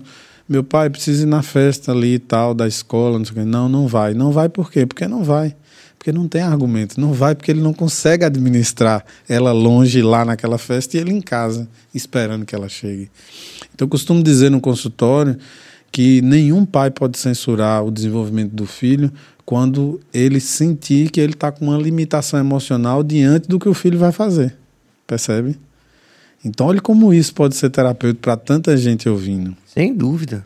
Né? Conheço muitos casos. Se você está com o coração apertado, que você não sabe como lidar com suas emoções, porque sua filha vai para a primeira festa, quem tem que ir para terapia ou fazer alguma coisa, tomar um banho gelado, uma frotação de doutorário lá de, do Capão, é essa pessoa, entende? Então, olha que elaboração que pode ajudar muita gente, né? Você não tem o direito de censurar o desenvolvimento do seu filho porque a limitação é sua, porque você não sabe como você vai reagir emocionalmente diante de uma experiência que ela precisa passar, né? Então, muitos fenômenos psicológicos, inclusive de tristeza, de processo de depressão leve, na adolescência, inclusive de meninas e dessas relações conflituosas no ambiente familiar, começa a partir dessa lógica aí de uma dificuldade que às vezes vem dos pais. Muito bom, doutor. Acho assim que realmente a gente tem uma temos essa satisfação de poder comunicar algo assim que realmente assim com certeza vai colocar ali uma vai ajudar pelo menos uma pessoa que está que tá ouvindo e vendo a gente, ah, porque ah, agora ou a qualquer tempo, né? Porque fica gravado. Sim, Mas perfeito. que é um comportamento ainda muito comum nos uhum. homens é. Isso é fantástico. Sim. Vamos ver se a gente consegue valorizar também mais interações. Judite Melo passar por assédio sexual, abandono, ter TDAH como desafio e junto com várias comor comorbidades. Como fazer? É, você trouxe aí um, um, um, conjunto de bastante coisas, né, Judite? É, eu costumo dizer que as comorbidades precisam ser interpretadas com muito cuidado. O que é, que é comorbidade? É o acúmulo de várias situações ou traços de comportamento mal adaptativos em uma só pessoa. Por exemplo, o sujeito pode estar muito deprimido há muito tempo e desenvolver um quadro ansioso. Por que ele pode desenvolver esse quadro ansioso? Porque ele pode estar deprimido e desenvolver um estado de alerta, como se alguma coisa mais ruim do que já está acontecendo acontecer a qualquer momento. E quem é ansioso sabe que a ansiedade nada mais é do que um estado de alerta, como se algo ruim fosse acontecer a qualquer momento. O sujeito ele pode estar muito ansioso por muitos anos e começar a ficar triste porque ele não tem mais esperança de que aquilo vai resolver. Então ele tem a sensação que a ansiedade ganhou dele. Porque ele vai no supermercado tem crise, vai na igreja tem crise, vai no culto tem crise, vai, sei lá, no banco tem crise, vai na escola tem crise. Então ele começa a ter a sensação de que ele precisa ficar em casa. Só que aí ele começa a assistir a TV, passa uma notícia ruim e ele tem crise. Aí ele não assiste mais TV, vai lavar os pratos e começa a pensar: nossa, e o dia que minha mãe morrer? E aí começa a pensar no velório. Daqui a pouco a pessoa está tendo crise chorando por uma elaboração de um pensamento. Então você pode deflagrar quadros ansiosos pelo horário onde você está, porque você passou por um trauma e todas as vezes aquele horário parece ser ameaçador. Pelo que você está pensando ou pelo lugar onde você está. Lugares com muitas pessoas costumam gerar grandes gatilhos de, de crises ansiosas. Mas voltando para a pergunta, para o contexto de Judite, a, a, a neuronavegação e o exame, ela traz um resultado muito interessante, justamente porque você consegue ver qual é a dificuldade fisiológica de base. Será que a base desse cérebro é TDAH? Porque tem que ser a primeira coisa a ser tratada. Né? Porque imagine um TDAH chegar extremamente deprimido para o psiquiatra. Os sintomas ali claros daquilo. Então, se você tenta tratar a depressão, vai ficar escondido outros sintomas, a pessoa vai embolando ali uma série de ensaios e erros de testes medicamentosos que não acabam nunca mais. E esses testes de medicamentos são particularmente traumáticos, são, até acertar a medicação, por exemplo. É, são sofridos, eu sofridos, diria. São né? sofridos. São bem sofridos, assim. Os psiquiatras habilidosos, né? E, a, na verdade, a psiquiatria tem trabalhado muito em conjunto com a neuropsicologia, com a neurologia, com a neurofisiologia, justamente porque o cérebro é um fenômeno só. Eu costumo dizer que se o cérebro tivesse na prateleira, seria o produto mais caro, né? Para se comprar, porque é o instrumento mais valioso. Nosso cérebro, Serginho, é uma média de 1,5 kg a 2, 2 kg de gordura que produz atividade elétrica e que absorve de 25 a 30% de tudo que a gente come. De energia. De energia. Imagine você. Dizer, não dá para botar placa solar pro cérebro para poder pois é. gerar eletricidade. Ainda não, não, né? Ainda não. Ainda não. Ainda não. Mas a gente dorme e a gente se recarrega, né? Quando a gente Sim, dorme bem, de verdade. É também bastante curioso. É, o sono é a hora que o carro do lixo passa, porque as células cerebrais fazem xixi e cocô também. E aí você imagina a pessoa que não dorme bem, né? Como sim, tá a cabeça dela, né? Sim, sim. Porque não tem como o carro do lixo passar se você não tiver um sono profundo. Né? Então a Judite colocou duas questões ali que precisa muito de elaboração. Eu costumo dizer que medicação não elabora pensamento, precisa de muita terapia. Ela falou de abuso sexual, de experiências traumáticas. Depois ela traz o TDAH, né, que é uma condição do transtorno do déficit de atenção que pode ser com ou sem hiperatividade.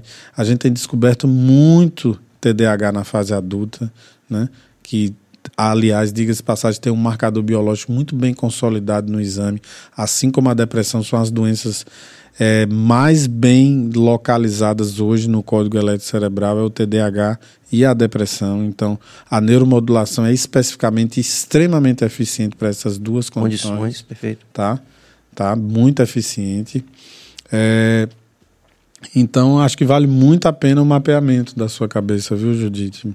Para a gente encontrar caminhos e nortes não pelo que o terapeuta está achando, não porque o psiquiatra está avaliando, mas pelo que o seu cérebro tem a nos dizer.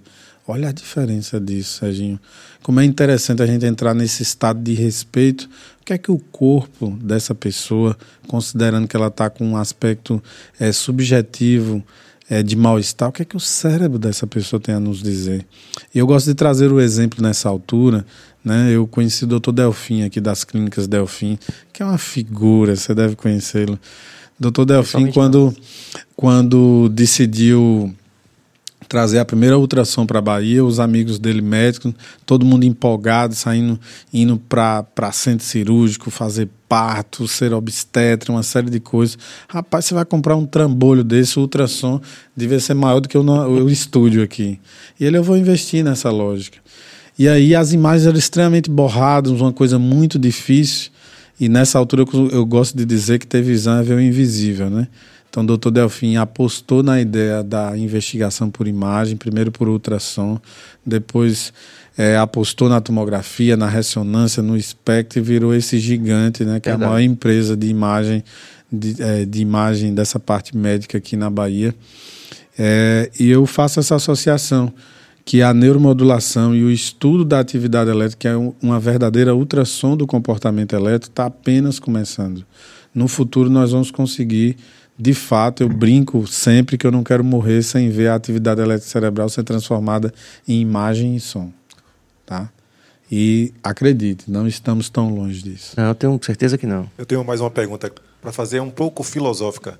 Eu já tive, passei por depressão, eu lido com isso ainda. É, o que é que define, veja, comecei, quando eu comecei a entender o que é depressão e, que, e também como as nossas vontades estão ligadas a essa questão do processo químico, essa coisa da, né, da essa, não sei como explicar dessa eletricidade, né, que você acabou de falar. É o que é que define a gente, o que nós realmente somos? É meio filosófico, o que nós, realmente somos, já que a depressão nos transforma em, outras pessoas, em outra pessoa. Porque uhum. quando você está com depressão, você realmente se torna, você se desconhece. Sim. E ao mesmo tempo, você, com sua terapia, por exemplo, consegue é, transformar, retransformar essa pessoa, ou, ou, recuperar essa pessoa, ou até, não sei, ir além, como aquele caso do próprio músico que de repente perdeu um pouco da, do que ele era. Então, você uhum. consegue até passar né, do que a pessoa realmente é. O que é que define, de fato, o que, nós, no que, o que nos define como pessoa? Porque se é, se é, se é tudo é baseado nessa, nesse equilíbrio químico, você consegue entender.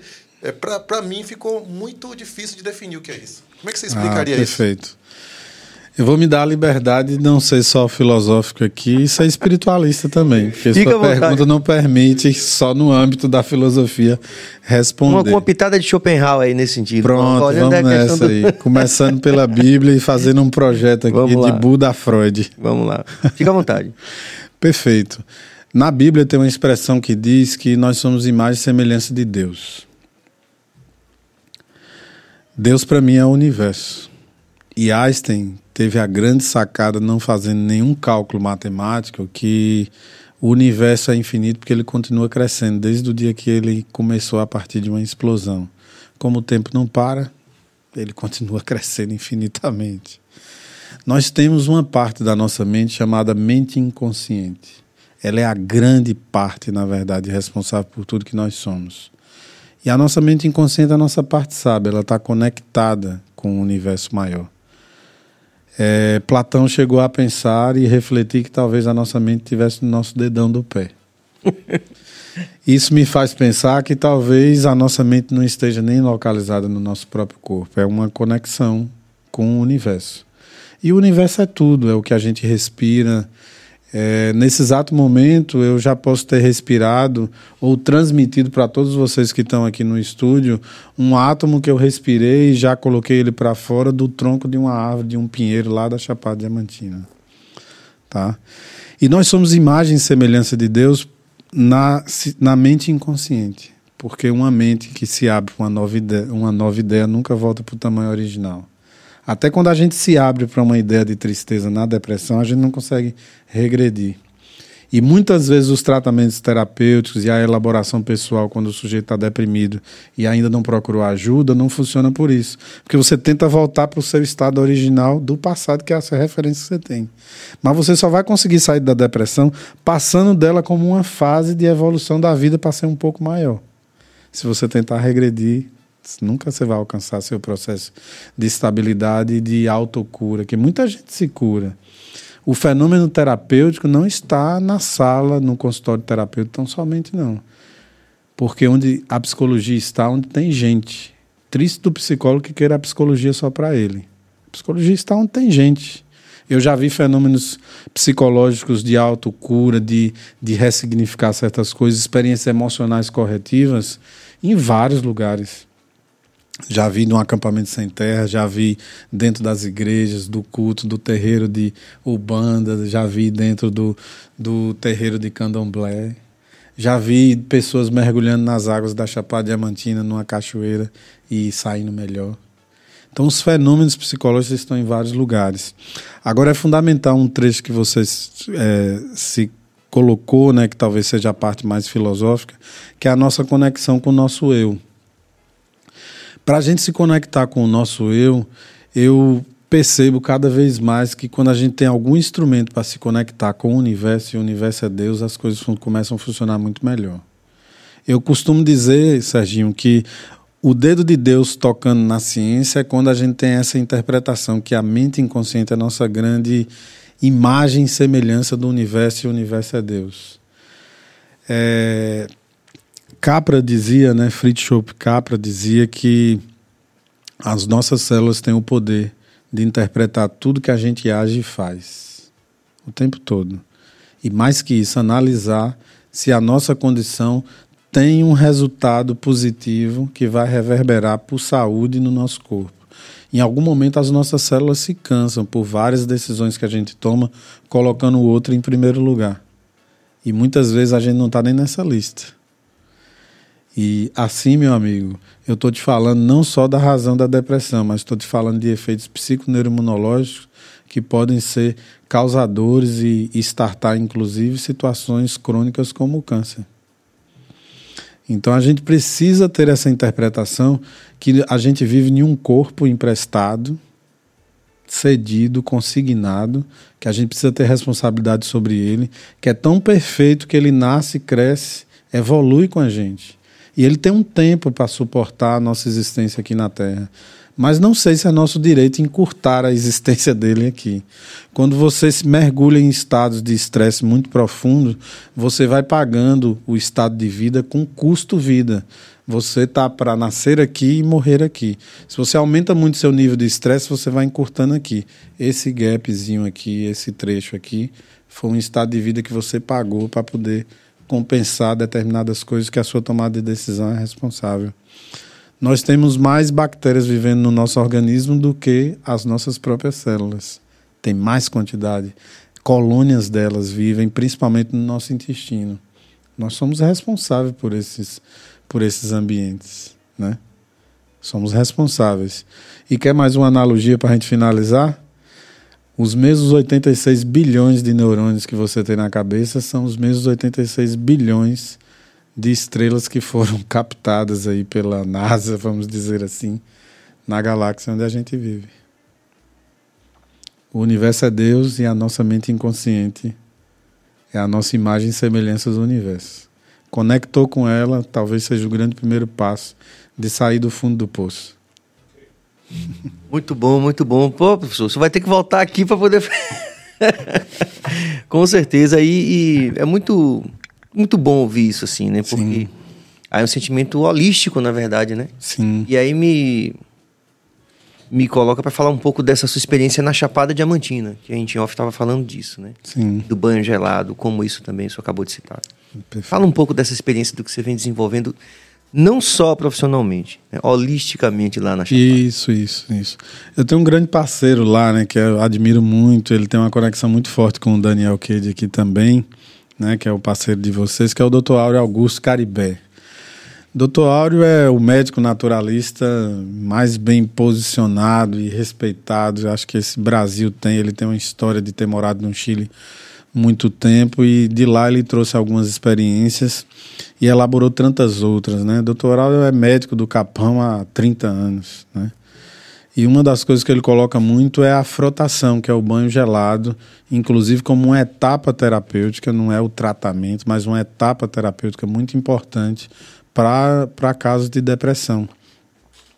E eu sou solicitado muitas vezes até para essas equipes de coach, né? Eu vou fazer uma intervenção, você faz o mapeamento antes e faz o depois. Hum. E vamos ver essas mudanças.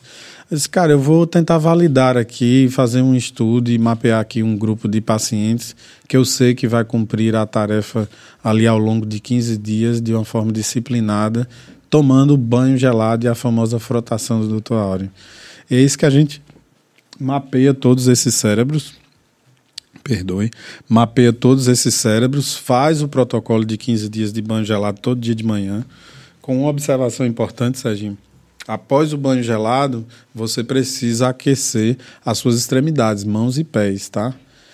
E isso justamente para não pensar em outras condições clínicas, de, né, de resfriado e por aí Hipotermia vai. e tal. Isso, isso.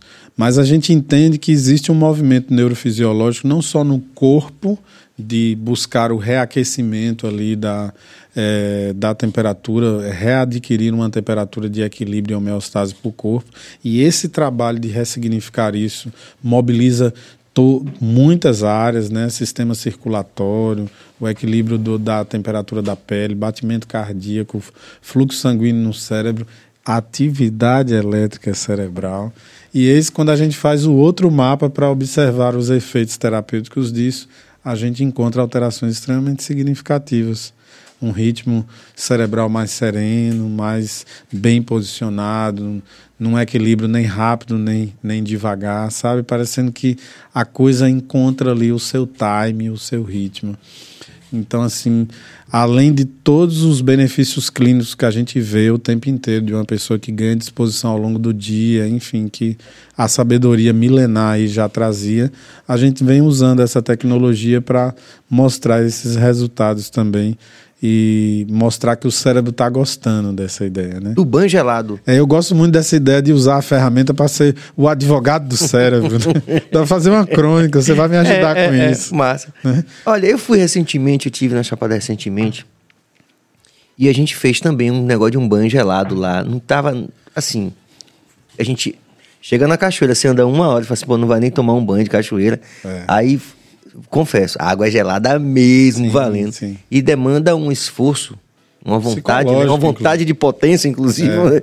para você conseguir mergulhar. Sim. Mas é realmente assim fantástico, porque aí entra no, quando eu falei do holístico, outros elementos, né? O contato com a natureza como um todo, né? Você está ali num lugar onde há também uma confluência de energias, é, lá, subjetivas. Mas ali você sabe que tem ali uma ancestralidade ali, né? É um lugar que quantas cachoeiras ali eram, né? Lugares de, de, de rituais, não só do, do ponto de vista religioso, mas assim de ajuntamento, né? Sim. De ancestralidade. Sim. E eu, eu super acredito nessas coisas, né? Eu acho que o povo da Chapada tem talvez esse destino, né? Universal de, de mostrar isso pro povo de uma forma geral, todo mundo que vai lá, que é um lugar que tem um encantamento em tudo, não só Ah, na sim. cachoeira em si. Sem dúvida, né? Né? O espírito da cura Sim. habita muito a Chapada. E- E foi pensando nisso, né? A gente tem desenvolvido um projeto lá de um spa voltado para a mente, usando todas as tecnologias que a gente vem buscando adquirir, mas não desconectando e muito menos abrindo mão dessa, dessa lógica de ancestralidade, dessa, dessa cultura de cura que a Chapada traz. E isso começou por inspiração dos meus pacientes, né, que saíram de São Paulo, né, assim como o Dr. Áureo, né, numa proporção muito maior do que a minha, e eu espero um dia chegar na dimensão dele, não precisar viajar tanto, ficar só lá na Chapada recebendo as pessoas. Mas enfim, as pessoas vindo para a Chapada, vivendo uma experiência terapêutica tecnológica, com toda essa coisa de imagem, de som, de, de onda bineural, de estímulo, de, de eletroestimulação. E aí eu comecei a entremear nesse período, Serginho, porque geralmente as pessoas vão para ficar no mínimo uma semana né, com a gente lá. É, desde que os primeiros dias mapeia, faz protocolo tal, e começa a aplicar, e depois nos últimos a gente colhe resultados. E aí eu comecei é, colocar para essas pessoas: ó, tal dia você tem uma agenda livre à tarde, você vai para tal lugar, vai fazer tal coisa, vai trazer para mim uma pedra que eu preciso que seja mais ou menos de, de, de 500 gramas, de 300 gramas, mas não vai ter balanço aqui. Não quero saber, resolve e traga para mim essa pedra. Então eu dava esse contexto para as pessoas e eles entravam, mergulhavam naquele clima meio de que de gincana. Eu vou ali no mapinha ali e tal e vou buscar isso. Quando eles chegavam no consultório, eles descobriam que o meu objetivo não era a pedra. Eu queria fazer essa energia para ele se desconectar, enfim, e buscar essa experiência. Os resultados começaram a ficar muito melhores. Sem falar que a neuromodulação tem uma resposta muito positiva associada à atividade física, mesmo que de baixa intensidade. Né? Então a gente É uma eletroestimulava. caminhada em si já. Sim, a gente eletroestimulava a pessoa e colocava ela na trilha para voltar só de tarde no consultório. E o resultado, ó, muito melhor. E isso tem muito a ver também com a pergunta que a gente, né? Porque você vai situando as pessoas onde elas estão, como elas estão, em que momento da vida é aquele, e a pessoa vai ressignificando o seu estado de presença na vida, no aqui, no agora, entende? E o que ela consegue constituir para o futuro. Então, é uma elaboração de pensamento que está muito além de só uma tecnologia fria que simplesmente entrega um resultado lá de forma passiva, de uma forma milagrosa, que é o que as pessoas muitas vezes estão buscando, né? Ela descobre que vai para lá e vai viver uma experiência global e que ela é o grande, né? Ela vai ser sempre o pro protagonista da vida dela ali, né? Eu não tenho responsabilidade sobre isso. Eu estou indicando, estou ajudando, né? Coordenando o processo, mas cada um tem sua experiência única ali, indivisível e incompartilhável. Sim, sim, individual, né? Sim, com certeza. É, eu só eu, eu, já, eu tive essa percepção mais cedo quando a gente estava conversando Sobre esse, esse, eu usei a palavra holístico, porque ela de fato se encaixa em muita coisa do que eu imagino para o mundo assim. Sim. Eu faço, inclusive, como, como, como vida e obra.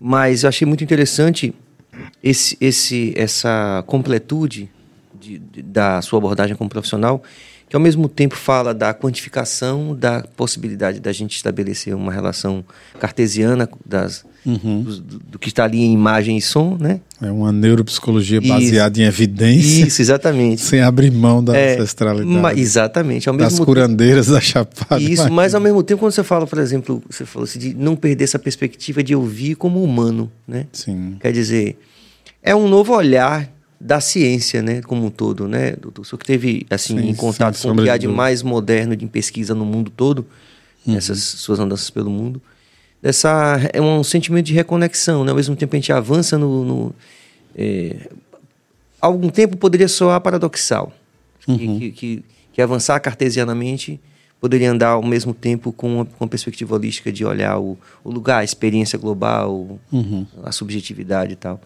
Isso é uma coisa que eu tenho percebido assim que desde o começo que parece uma mola mestra assim da sua atuação profissional, né? De... Sem sombra de dúvida, sem sombra de dúvida. Acho que a gente não pode deixar de aproveitar o que há de melhor na produção científica de uma forma geral, né?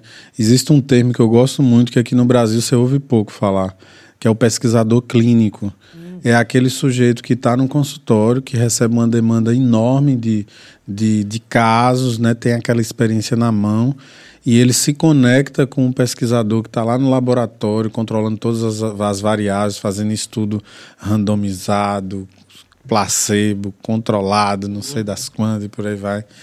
Mas ele traz essa experiência, o sujeito duvida e vai lá e testa, né? Inclusive agora tem uma nova expressão nas pesquisas, né? Que é você tanto fazer uma linha criativa para testar que o que você está falando é verdade, como uma linha criativa para testar que o que você está falando não é verdade. Hum. Olha que interessante. E aí o sujeito se distancia completamente ali do emocional, por assim sim, dizer. Sim. Mas a lógica do pesquisador clínico é aquele sujeito que também vai no congresso, ouve as, as informações mais novas e consegue fazer uma conexão com a prática clínica para colocar isso rápido nas pessoas que estão sofrendo. Sim, sim. Quem está sofrendo não tem tempo para esperar muitas vezes, né? A gente, exato, a gente não pode esquecer de falar aqui que a gente está falando, por exemplo, da depressão, que é o maior de todos os motivos que leva pessoas ao suicídio. É, Na minha interpretação, o sujeito suicida, quando ele começa a pensar nessa lógica, quando ele pensa em tirar a própria vida, as conexões afetivas dele já foram destruídas há muito tempo. Há muito tempo. E isso é importante falar aqui. Por quê? Porque muitas pessoas colocam assim, mas poxa, pense na sua filha, pense na sua mãe, se você tem uma família que te ama. O cara não está conseguindo sentir nada daquilo. Chega um momento que a dor existencial é tão, tão grande porque você está preso no seu corpo sem sentir nada, no, nesse formato isopor que eu costumo chamar, que a ideia de tirar a própria vida ela vem de uma forma sedutora para um alívio. Então aquele sujeito não está querendo se matar, ele está querendo tirar a dor que ele está sentindo na vida. Que ele já apostou em tudo. Eu, eu recebo muito, Serginho, mensagens assim, ó. Eu já, eu já tentei de tudo. Eu já fui disciplinado, eu já fiz tudo isso aí que você está falando. Mas eu continuo muito mal. E as pessoas mandam mensagem, pedem socorro, sabe? Então, assim, há de ter sensibilidade para a gente pesquisar mais, para a gente estudar mais, para a gente entender que tem coisa aí acontecendo que a gente ainda não domina e que precisa buscar ferramentas para encontrar soluções cada vez maiores. Né?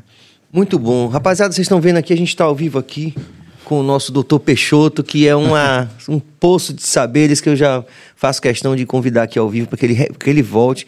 Mas a gente não, não pode é, é, deixar de pedir que vocês é, colaborem com a gente, que vocês é, deem like aí, que vocês compartilhem, porque se vocês fizerem isso, vocês não vão somente valorizar o trabalho que a gente faz aqui no BaiaCast, mas vocês vão valorizar a história é, de profissionais como o nosso doutor e de várias pessoas, artistas, enfim, pessoas de várias áreas de, de atuação e de conhecimento que podem efetivamente mudar a vida de uma pessoa que está vendo.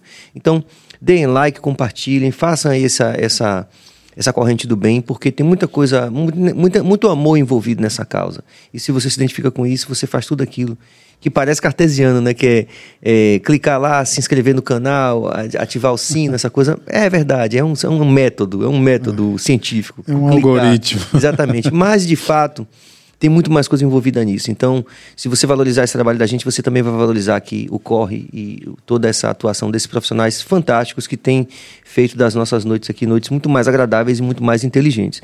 Mas doutor não vai sair daqui sem responder o máximo que ele puder as nossas as interações aqui, porque muita gente está mandando mensagem, né, Cabas? Vamos lá. Vamos lá. Tassiana Araújo de Souza, há alguma pesquisa sobre neuromodulação no tratamento de pessoas com doenças autoimunes que tem um fator psicológico como o lupus, por exemplo? Fantástica. Nossa, muito bom. Muito bom. Eu gosto muito, obrigada, Tassiana, pela pergunta. Eu gosto muito de, de discutir essa área da psiconeuroimunologia, né? que é uma lógica que diz que os lixos mentais, né, os sentimentos mal elaborados, eles podem transformar em situações de impacto, né? ainda não se tem um material assim robusto que pudesse falar da relação direta do comportamento sofrido de uma atividade elétrica cerebral que gera um impacto direto nos canais psiconeuroimunológicos ao ponto de derrubar a imunidade ou fazer o sistema imune atacar o próprio corpo, as próprias células do corpo, como acontece no caso de lúpus eritomatoso, por exemplo. Mas eu tenho pacientes portadores de lupus que estão há uma década sem ter crise. Então significa dizer não exatamente a neuromodulação, mas a elaboração na psicoterapia garante estabilidade emocional, que garante estabilidade do sistema imunológico, que garante que o sistema imunológico não fique brigando com as células do próprio corpo. E essa guerra que tem muito a ver com a, com a fala de, de Capra que eu trouxe aqui, acaba tendo uma instabilidade entre células, sistema imunológico e esse corpo que é um verdadeiro reino não tenha guerras, não tenha, não tenha confrontos e você consiga viver com um verdadeiro estado da saúde, que é um bem-estar físico, mental, espiritual e por aí vai. Muito bom. Vamos lá. Mais interação. Acaba de estar ali, apertando botões. Atanagildo Soares, tive Covid e costumo esquecer muito das coisas, nomes, momentos do passado ou do que estava pensando em um momento presente. Existe tratamento para isso? Opa, existe sim, né? A neuromodulação tem se apresentado muito eficiente, principalmente no, na reabilitação da memória de curto prazo, que é a memória que é mais atingida no processo do Covid. Outras memórias do passado chamam bastante atenção, em linhas gerais, não é um fator do Covid, mas aí merece muito a avaliação cognitiva completa, porque às vezes a gente acha que que está esquecendo coisas do passado ali, mas são coisas que não foram para a memória, não foram gravadas, né? Por exemplo, um sujeito pode ter a sensação é, que está tendo um problema de memória de, de longo prazo, quando ele já vem há mais de cinco anos sem dormir direito. Então, na verdade, não está tendo processamento, não está nem chegando na memória. Então, você não tem como guardar o que não chega no cofre, né? Então, é mais ou menos isso. Vamos lá, tem mais interação. É isso aí, Sérgio. Ah, tá chegando, né? Bom, beleza.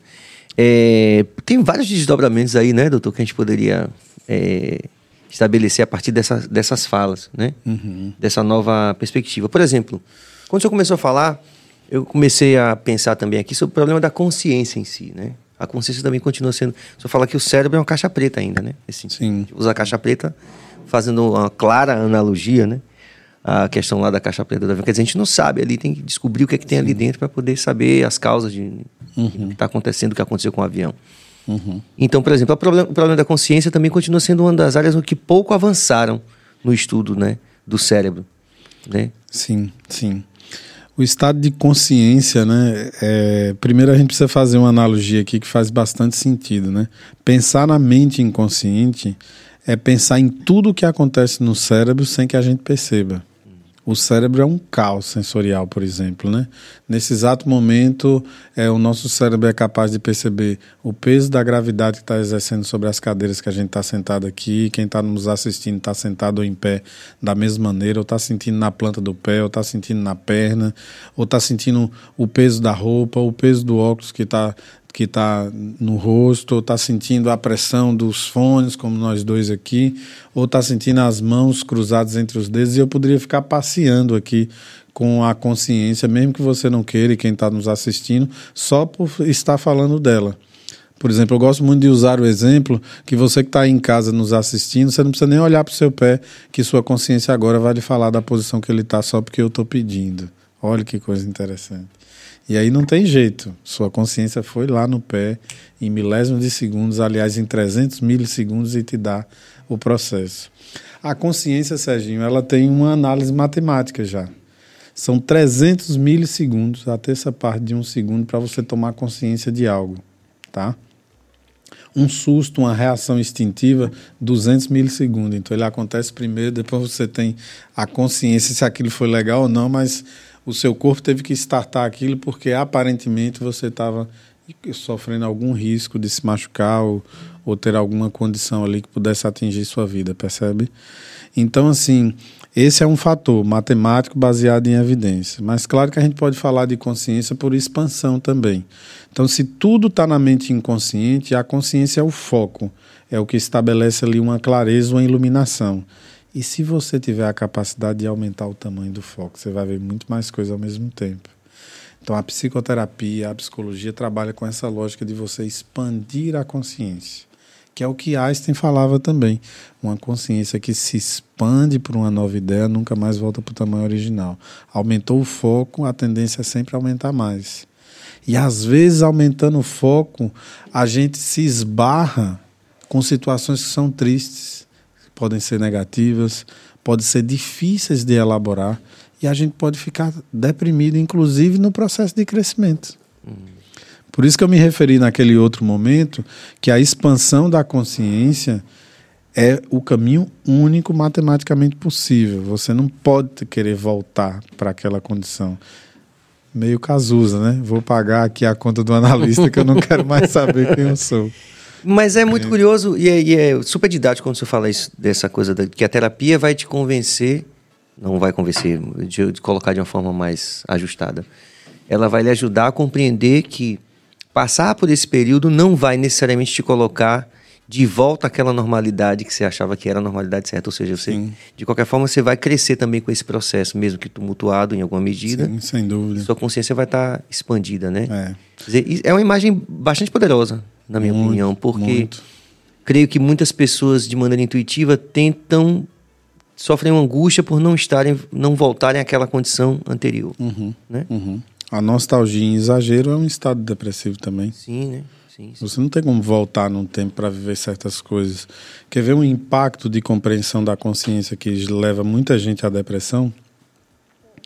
O sujeito foi educado de forma cristã, como a maioria de nós aqui no Ocidente, é, a entender que o estado de bondade era a instância superior, né? Então, assim, as pessoas têm uma ilusão de que basta ser bom. E elas não são educadas a entender que a vida é um jogo. Acontece todos os dias coisa ruim na vida de gente boa, acontece Sim, todo dia sim. coisa boa na vida de pessoas ruins. O sujeito chega na vida adulta, sei lá, com 28, 30 anos, 35 anos, sem perder nenhum ente querido. Aí vai que ela perde a mãe dela ela começa a ter dificuldade de elaborar o jogo da vida, que ela nem sabia que era um jogo. Porque ela não entende que tudo que ela fez no auge da vida dela ali, nas três décadas, porque que ela foi escolhida para perder a mãe dela aos 35 anos. Ela não entende isso. Então ela começa a ter dificuldade de elaborar aquele processo, porque ela não quer assumir a expansão da consciência dela a respeito da passagem da mãe, por exemplo, né? E aí, Serginho, tem uma parte que é assim, a nossa estrutura neurofisiológica, ela suporta uma elaboração de alta intensidade por três meses, 90 dias. Se você não elabora o luto nesse período, você começa a esgotar o seu sistema. E aí você vai ficar mais deprimido ainda. Porque você não consegue avançar daquela lógica você não vai conseguir regredir, porque Einstein já provou que é impossível e você está travando que você avance, porque para avançar você precisa aceitar. Olha que coisa forte. A gente só sofre quando não aceita a realidade como ela é. Para você avançar, você tem que aceitar a morte do seu ente querido. E aceitar, na visão de uma pessoa que está elaborando por essa lógica, é como se você estivesse abandonando seu ente querido, estivesse fazendo alguma coisa contrária a ele, entende? Então Abandonando, você... né? Isso, então Abandonando. então isso. Então você se nega a aceitar a morte do seu ente querido. Então é, é mais é mais fácil a princípio ter a elaboração, por exemplo, de ah, eu tenho a sensação que ele viajou, vai voltar, tal. Isso é muito comum esse discurso. E é mais um pensamento mágico de adulto que a gente vai buscando esse subterfúgio, essas elaborações mágicas, mentais, que a gente acha que só acontece no mundo das crianças, e isso vai fazendo a gente fugir do nosso caminho de evolução e de expansão da nossa consciência. Porque expandir a consciência é também aceitar fenômenos que são dolorosos. Aqueles complexos todos são ligados a essa negação da realidade, como o complexo de Peter Pan, ou de Electra, ou de... Nossa. Sim, de algum modo. Sim. De não aceitar a realidade, né? Sim, ou de constituir uma realidade paralela. Paralela que é sua ali, enfim. O narcisista, por Édipo, exemplo, né? lembrar do Édipo. Sim. O narcisista, por exemplo, ele elabora uma condição. Eu, eu adoro beber na psicanálise. E agora você pegou um negócio aí que a gente só vai sair meia-noite. Não, tá certo. A gente tem tempo, diga aí. tô Elabore. brincando, tô brincando. Mas o narcisista, ele, ele tem uma elaboração muito positiva sobre si. E ele não consegue conceber a possibilidade de alguém ser melhor que ele, inclusive, né? Hum. E isso geraria um estado de sofrimento muito grande. Ele tem um encantamento, uma aproximação por si que começa a ser nociva e distorcida, porque o fato dele não dar espaço para o crescimento de outras pessoas e isso gerar uma condição dolorosa acaba afastando, né? E acaba ele ficando, vamos dizer assim, só porque o convívio é muito delicado. E Mas eu... eu... gostaria de trazer para você aqui um diagrama que, que é uma inspiração psicanalítica e, ao mesmo tempo, traz uma referência histórica que é bíblica e que faz um grande sentido porque é muito simples. Eu decidi fazer uma releitura dos pecados capitais. Né? Então, os nossos ouvintes aí devem tá lembrando, né? Quando a gente fala de pecados capitais, eu fiz um teste agora, estava num workshop aí para mais de 100 pessoas esse final de semana e e lá eu falei dos pecados capitais, todo mundo logo gritou: gula, gula, gula. eu disse Primeiro a história do pecado capital da gula, né? Gula, né? Que fantástico. É, e aí eu costumo brincar que a gula tem um ABCD, tá? Então a gula não é só o pecado capital pelo desejo e o benefício imediato da comida. Vou começar de trás para frente, tá? Então geralmente é o prazer imediato do D da droga, do C da comida, do B da bebida e do A, paz em você, da atenção. A atenção vicia. Então o sujeito muitas vezes é guloso por atenção. Então ele tenta vincular ao máximo a atenção das pessoas e aí ele tenta interter da melhor maneira possível. Conta um repertório de 10 piadas. e sabe? O... Repita aí, doutor. D. D da droga. Sim. É tudo que é benefício imediato que representa uma ingesta de fora para dentro. Okay. E que o prazer acontece quase que imediatamente, Sim. quase que em tempo real. Então o D da droga o C da comida, de fato, né, que é o mais conhecido e comum, o B da bebida e o A da atenção, que traz um benefício imediato tanto que é o mais insuspeitável de todos a princípio. Né? Exatamente, né? mas até no contexto afetivo chama atenção. Por exemplo, tem tem pessoas que têm a gula por atenção por uma pessoa específica e se diz que aquilo é um formato de amor. Ah, eu preciso de fulano o tempo todo, eu amo muito ele, tal, tal, tal, tal. Só que suga o outro Né? Então, até para isso, você tem que ter uma certa postura e equilíbrio, senão você desorganiza até as relações afetivas. Eu li em algum lugar que o narcisista, por exemplo, que ele pode ser socialmente perigoso, né? Assim, Sim, sim, sim. que é algo que, a, a princípio, a gente, nós, pelo menos nós, os leigos, a gente não. Ah, não, é uma condição que é somente individual, que é atrapalhar a si mesmo. Não, ele pode ser socialmente perigoso, o narcisista. É porque, na verdade, a psicopatia ela traz traços narcisistas muito importantes, né? Muito importantes. Como? O, a- o quadro da psicopatia ela traz traços narcisistas que chamam a atenção. Né? O psicopata, de algum modo, ele, ele constitui uma realidade paralela ali dele e ele vai com tudo para aquela questão, né? inclusive com certas friezas. Porque o- a psicopatia, acima de tudo, ela é uma dificuldade muito grande de chegar a níveis de prazer na sensibilidade. Porque foram sujeitos que, além de todas as distorções do amadurecimento pré-frontal, que é o que a, a neurociência fala, também tem um histórico clínico de, de condições de, de vínculos afetivos muito mais pela dor do que pelo amor. Então, por exemplo, tem crianças que aprendem a ser perversas, danadas, porque quando elas estão boazinhas, elas não ganham nada. Não ganha afago, não ganha beijo, não ganha muito bem meu filho, nada. E toda vez que ela apronta, ela ganha tapa, ela ganha, de algum modo, a atenção. Antes um tá- tapa do que nada. Exato, tipo isso. A atenção está ali estabelecida, entende? E principalmente o vínculo, inclusive físico. Se não tem abraço, não tem afago, não tem nada, toma a tapa. Chega um momento que ele bloqueia o processo da dor, sabe aquela criança que você está batendo e tá dizendo, não tô sentindo nada. E começa a achar bom, graça e tal, entende? Tá tendo Então, existe, atenção, né? Isso, existe possibilidade da pessoa se alimentar pela, pelo processo invertido. Inclusive, o, o outro lado da moeda do amor é o ódio. Então, mas é o mesmo contexto. O contrário do amor não é o ódio. O contrário do amor é a indiferença. Você está com um vínculo com alguém aqui e entra um conflito e inverte esse processo, o vínculo, a liga que está aqui é a mesma, só inverteu as polaridades. Amor e ódio são polaridades invertidas, não é o contrário. O contrário do amor é a indiferença. Você tenta contato e não vem nada lá. Você lança uma palavra, uma expressão de amor, até de ódio, de raiva, e zero do outro lado. Então cai tudo no buraco negro. Tá? Quando a pessoa começa a sofrer, porque diz, não, eu não consigo mais chamar a atenção de fulano nem de nenhuma maneira. Eu crio contexto para chamar a atenção pela raiva, eu tento barganha, eu tento ser amoroso, eu tento ser afetuoso, pedir desculpa e não vem resultado nenhum de lá. Então, realmente, ela nunca mais vai me querer. Inclusive, nas redes sociais é muito, muito tá rolando muito isso, né, Cabas? A pessoa fala assim, poxa, eu elogio, não dá certo. Vamos meter o pau nesses caras do Bahia Cast, por exemplo. Sim. Acontece muito isso. Que a Não, pessoa... O hate é, é, é, é um formato aí meio, né? Meio dessa lógica, né? Ah, vou, vou tentar falar alguma coisa aqui bem esdrúxula aqui, bem desafiadora, bem contrária, para ver se se chama a atenção desse sujeito aqui de algum modo. E se a gente expan- expandir um pouquinho mais, mesmo que você não responda lá na rede social, o cara chamou um milésimo de segundo ali da tua atenção e de algum modo será que não alimenta, né? Porque os caras se viciam nisso, bicho.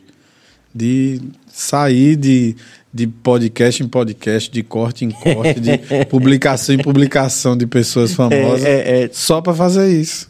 É, parece que virou, inclusive, uma técnica de marketing, né? vezes, Sim, né? sim, sim. Muito louco esse mundo que a gente É, vive, né? muito louco. Fala aí.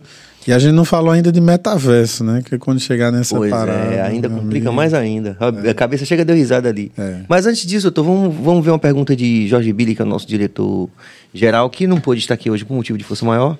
Jorge Billy, esse eh, desculpe, doutor, tem que fazer tem um momento aqui da um momento de descontração que é o seguinte.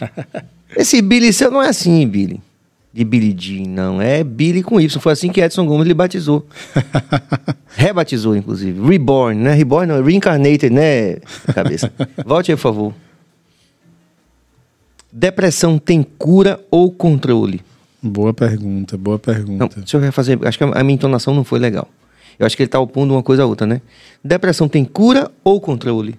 Ou a pessoa tem que conviver com isso? Acho que foi isso, né? Sim, sim. Ficou melhor? É, eu gosto de dizer que a depressão tem compensação. E gosto de dizer também que ela é uma áurea, ela orbita a sua cabeça, não necessariamente ela vai estar lá. Sentido metafórico, tá, gente? A gente tem marcador biológico no cérebro para a depressão. Mas eu gosto de falar disso porque o marcador biológico ele pode estar ativado ou inativo, mas ele sempre vai existir lá. Então, assim, é como se fosse um planeta orbitando, uma lua orbitando sua cabeça, e sua cabeça é o planeta, e você não pode deixar ela muito próxima, né? Se você manter a distância segura, você sempre vai estar bem. Por isso que existe a reincidência da depressão, né? E a recorrência dela.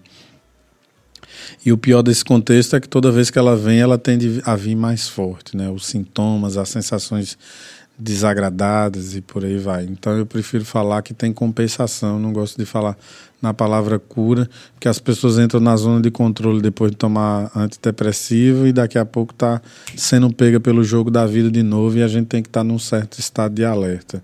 Dá até, Billy, para a gente fazer aqui um, uma brincadeira entre o que, o que Bernardinho fala e o que eu gosto de praticar no consultório. Então, assim, uma vez deprimido, sempre o desconforto, para nunca perder o estado de alerta e cair no buraco negro de novo. Perfeito, doutor. Uma coisa que, assim, que talvez é, fruto dessa invisibilidade, como você falou, da condição da dor ou algo que seja mais facilmente identificável até socialmente como uma patologia, né, como uma condição médica, é, é, uma, é, uma, é uma condição de saúde muito traiçoeira, não é? Muito, muito. A depressão... Assustadoramente traiçoeira. Assustadoramente traiçoeira. Porque imagine, né? O fato de você estar no momento mais sofrido da sua vida, como por exemplo perder um grande ente querido, pode ser a grande janela para você deflagrar o processo depressivo. Então eu costumo brincar assim, ela é uma instância vida, viva, que não vai ter pena do seu momento mais delicado. E pelo contexto da vida ser um jogo, é preciso que você tenha preparo para se ressignificar, inclusive, a morte. Porque quem não ressignifica é uma vítima, assim, como se fosse uma presa muito fácil na selva ali para ser pega, não tem jeito a gente tem um aumento de casos de depressão, a gente diagnostica, né, diagnostica mais depressão atualmente? Eu vejo as duas coisas, né? A nossa nosso perfil inflamatório ele está aumentando muito, né? E a depressão já se sabe, né? Isso também é uma coisa muito nova para se discutir, mas é importante colocar. A depressão genuinamente é uma doença inflamatória. Essa inflamação começa no intestino, hum. que é o segundo cérebro o intestino começa a produzir uma atividade, uma matéria-prima que vai cair na corrente sanguínea de baixa qualidade, que vai ser aproveitada para fazer uma atividade elétrica de baixa qualidade. Então, assim, os tratamentos eficientes para a depressão, elas podem genuinamente estar tá começando no intestino com a nutricionista, não é nem com psiquiatra, psicólogo. Isso é muito contraintuitivo para nós. É, né? eu sei disso, eu sei disso. E por isso que, assim, a gente trabalha com a equipe hoje e o paciente que se nega a fazer dieta restritiva, ele vai tentar, a gente vai tentar convencê-lo da melhor forma possível. Se ele não quiser, ele vai ter que assinar um termo reconhecendo que ele não está disposto a seguir aquela lógica e aí a gente não se responsabiliza pelo resultado, porque a relação hoje é direta.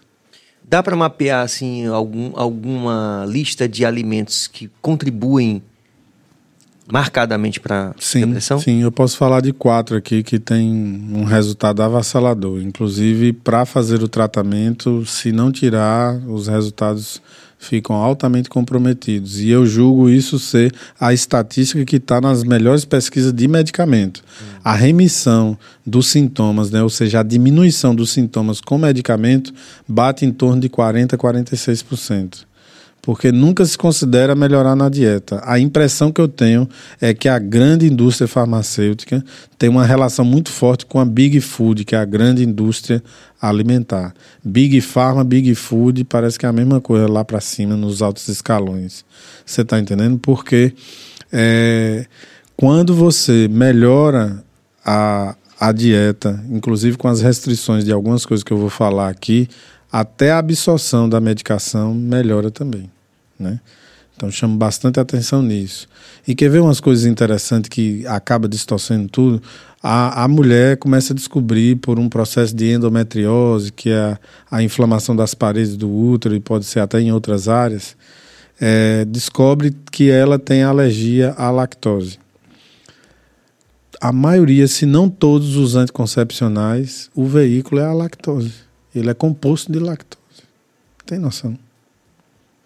Olha que Precisamos coisa. falar disso, né? É. E aí eu vou falar de quatro alimentos aqui.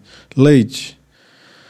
Nós somos os únicos mamíferos no planeta Terra que consumimos leite da idade adulta e na idade adulta ainda de outro animal. O leite é altamente inflamatório. No nosso DNA está escrito que a gente inflama para crescer saudavelmente no primeiro ano de vida. Depois a gente não tem que inflamar. Cafeína, aí entra naquelas questões né, do, do benefício imediato, da entrega que o, que, o, que o café dá de um up, né? mas tem resultados depois, tem sequelas depois. Não é à toa que a molécula de cafeína está em muita medicação para dor, principalmente dor de cabeça. Né? Então, chamar atenção isso.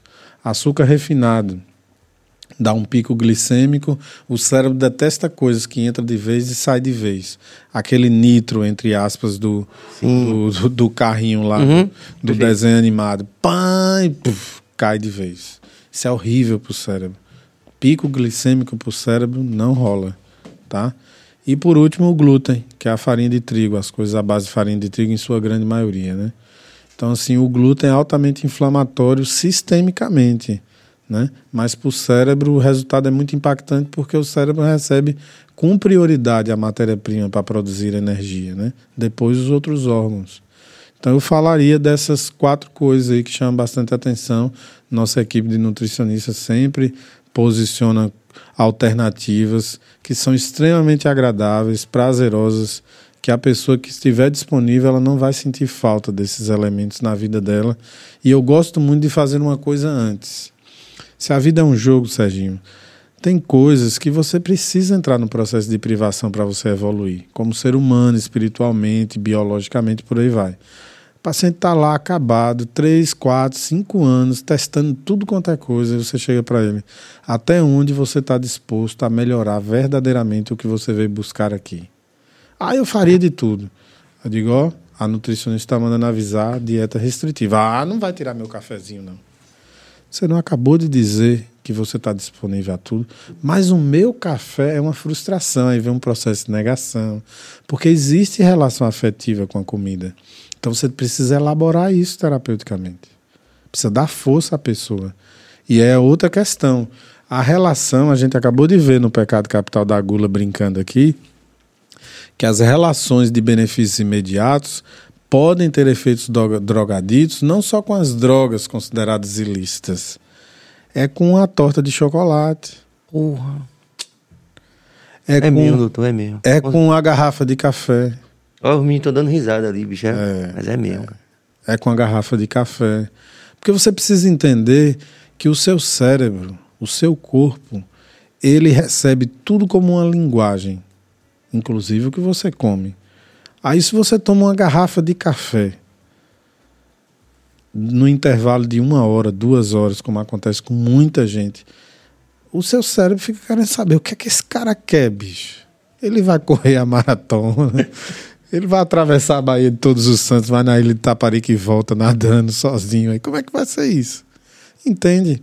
Você está transmitindo. Aí, para piorar as coisas, você tem um talento que você não sabe que você tem né? Porque a gente nasce sem manual de funcionamento.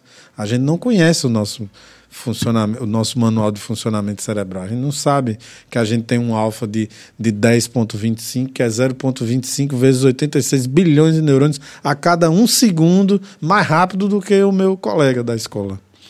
Aí eu vou lá e meto café para o meu colega descobrir o prazer de tomar café.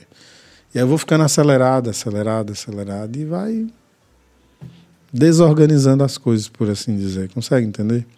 Sem dúvida. E a gente está num momento pivotal da história, acredito, pelo menos o Ocidente nesse sentido, né? De reconhecer essas.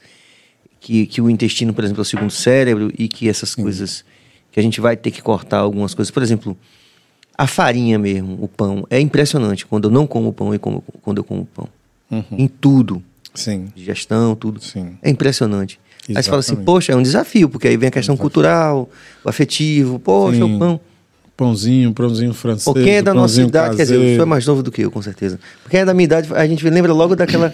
Um slogan, ó que slogan que hoje vai, ser, vai ter que ser banido de repente. Pão é bom, pão é bom, como assim? Santo Pão ainda tem nesse lugar que eu vou lá direto que eu gosto. O Santo Nescau, Pão. o Nescau, né? Tem o Nescau, cada, com, com- vamos lembrar aí do, do slogan do. Como é que o rapaz vai vender pão agora, rapaz? Que o pão descobriu que o pão não é santo, hein? Pois é. a energia que dá gosto. Ah, Nescau é energia, que, dá, gosto. Eita. Meu amigo. Com todo Criança, respeito aos publicitários e às empresas que a gente citou aqui, claro, gente, pelo claro. amor de Deus, mas assim, falando globalmente, né? Dessa responsabilidade da gente com, a- com o Sim, bem-estar. o achocolatado em caixinha, ele. Ó, o achocolatado em caixinha. Ele tem algumas bombas ali, né? Ele tem glutamato monossódico, que é um sal conservante, que é excitatório também. Ele tem a cafeína, ele tem a lactose, né? Que é o açúcar do leite, e o próprio açúcar refinado. Então, de fato, é um boom de energia. Né? Então, assim, a gente percebe muita criança hoje com uma história que eu gosto de chamar de TDAH fake que é a criança que toma quatro caixinhas de, de achocolatado ali ao longo do dia e diariamente. Então, claro que ela vai entrar no processo excitatório. Claro. É muito louco, Como né? se ela estivesse dizendo que ela quer isso pro cérebro dela. né? Ela está se comunicando diariamente para um pico de hiperatividade. E aí, muitas vezes, a gente detecta isso, porque a atividade elétrica cerebral de uma criança que está sendo mobilizada pelo achocolatado é diferente do marcador biológico TDAH. Aí você faz o exame de cara, você percebe, você fala assim, mãe, essa, seu filho achocolatado todos os dias, é, com uma certa frequência. Não, doutor, é todo dia, de manhã, de tarde, de noite, é o, é o que ele come. Ele não gosta de outras coisas, é o que ele toma, é o que. Sabe? E aí tem toda uma lógica interessantíssima em relação a isso, porque a nossa língua ela é dividida em regiões e tem um sabor específico Pra cada região, né? é, exatamente. E tem, e tem uma parte da nossa língua que capta esses, esses, esses temperos e esses sabores industrializados, e ela, essa captação gera uma sensação e uma explosão de prazer momentânea, um benefício imediato muito grande no cérebro. Só que muito rápido, muito fugaz, muito passageiro. Isso tudo é muito estratégico, porque a lógica é a mesma lógica drogadita, né? Então você Consumir, consumir. tem isso, tem o, tem o boom, você é, passa muito rápido, mas fica a memória, né? Do bem-estar, da sensação que trouxe, e você tem a ideia de consumir, consumir, consumir, consumir. Né? Então tem uma pesquisa, por exemplo, de uma universidade, acho que na Califórnia, se não me fala a memória agora, que faz uma associação do impacto cerebral no exame de imagem, inclusive, e no exame na captação do comportamento elétrico entre crianças de 3 a 7 anos e jovens eh, de 25 a 30, sendo que as crianças de 3 a 7 consumiam achocolatado e os jovens de 25 a 30 cocaína. Hum, E o impacto cerebral, a avaliação de morfologia e uma série de comportamentos muito semelhantes. Pois é, muito impactante, né? Muito louco. impactante. Cara, mas tem uma pergunta. Eu queria saber, eu- eu gostaria que ele definisse o que é TDAH, porque se tornou cada vez mais comum falar sobre isso e Sim. pouca gente sabe realmente o que é. Perfeito. É o transtorno é, do déficit de atenção, que pode ser com ou sem hiperatividade. Né? Existe o TDAH hiperatividade, existe o TDAH também hipoatividade. Né? E aí, no processo de estudo que a gente faz hoje, é interessante porque, por exemplo, você pega o Michael Phelps, uma Simone Biles, né, que chamou muita atenção nas Olimpíadas e tal, e ela, né, decidiu, de certo modo, ser uma ativista nessa área de, de como é importante valorizar a saúde mental, inclusive no meio do esporte de alta performance. É, a gente começa a ver que essas pessoas que são TDAH são muito estigmatizadas, né? Mas muitas delas podem se tornar pessoas que a gente chama de pluriaptos, né? Inclusive os grandes medalhistas olímpicos, eles precisam fazer muitas coisas ao mesmo tempo, inclusive geralmente nas suas competições. Então são pessoas que são hiperativas, realmente têm um marcador do déficit de atenção, mas são pessoas que têm uma velocidade de processamento muito alta. Então, se você se você foca esses indivíduos para performance na área de, de atividade física, de performance física, os resultados são incríveis porque eles também têm uma capacidade de desenvolver a área sensório-motora de uma forma superior quando se diz respeito a movimentos do corpo, a inteligência espacial e por aí vai. De fato, fica o déficit de algum modo, pode ser diminuído de muitas maneiras, mas fica ali algum déficit em relação à, à parte cognitiva, né? uma performance de ler com muita qualidade, de manter a atenção em foco sempre, mas enfim. É, essa seria Mas, a com certeza, da sigla. Só essa mudança de, de algo que é negativo para algo que é positivo, que é uma, uma vantagem competitiva. Exato. Você fala muito do Asperger lá do Messi, né? Que hoje Sim. fez quantos gols ele? Ou não fez? acho que ele não fez, não. Ele só. Só, só, como é que chama? Fez de pênalti. É. Ele tá com resistência de falar do é. resultado do jogo. Eu já fiz a leitura psicológica aqui. Você ficou, você ficou feliz com o resultado? Você preferia que a Croácia tivesse ganhado, tivesse ganho o jogo? Não, né? Não, mas hoje. A gente tivesse terapia. Você não quer falar sobre esse assunto nesse momento, a gente respeita. Doutor Braulino Peixoto, espero que o senhor já aceite agora, nesse momento que já fica gravado aqui, o convite para o senhor retornar aqui, porque com certeza dúvida, foi uma noite de muito dúvida, aprendizado que dúvida. não terminou. Né? Exato. Tem muitas, muitos dobramentos interessantes. Eu preciso vir aqui para falar com vocês só de um tema chamado gestação do amor que é uma teoria que eu pretendo um dia ainda concluir um livro que a gente vem escrevendo aí, que fala sobre uma teoria extremamente simples sobre as relações afetivas humanas. Eu defendo nessa teoria que, que as nossas relações afetivas elas têm mecanismos de funcionamento igual à gravidade. Imagine você poder decifrar o mecanismo de funcionamento, o código-fonte do amor, meu amigo. Se Esse patentear. É Doutor Braulino, a gente agradece de coração. Valeu, meu querido, pelo é. espaço. Que prazer enorme conhecer você com, com tantas outras vertentes, né? Da, da, do seu lado intelectual, do trabalho com as letras, do trabalho com o mundo das ideias. Eu fiquei muito feliz em relação a isso. Já era admirador do teu trabalho, da tua obra musical, que eu acho fantástica. E aí fico realmente à disposição para a gente voltar e construir outras coisas. Assim. Vamos com certeza. Tem muita coisa, muita figurinha para trocar aí. Porque foi realmente um encontro muito é, proveitoso, né? E que abriu muitas portas, muitas possibilidades. Perfeito. Aprendi muito com o senhor, viu? Assim, é muito Obrigado. legal assim essa perspectiva do aprendizado aqui. Que eu tenho certeza que todo mundo que está vendo agora a qualquer tempo também, é, com certeza, conseguiu aprender alguma coisa que a fará melhor a partir desse compartilhamento que a gente está fazendo aqui. Em nome de toda a equipe aqui, a gente agradece também a nossa bancada de convidados aqui que também mandou. Foi tipo, tipo gol de Messi aquela pergunta ali, viu? Foi tipo gol de Messi.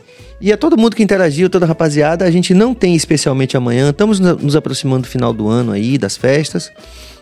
Então a gente vai ter um BaiaCast às 19 horas na quinta-feira, amanhã não temos, né? Vamos ter na quinta.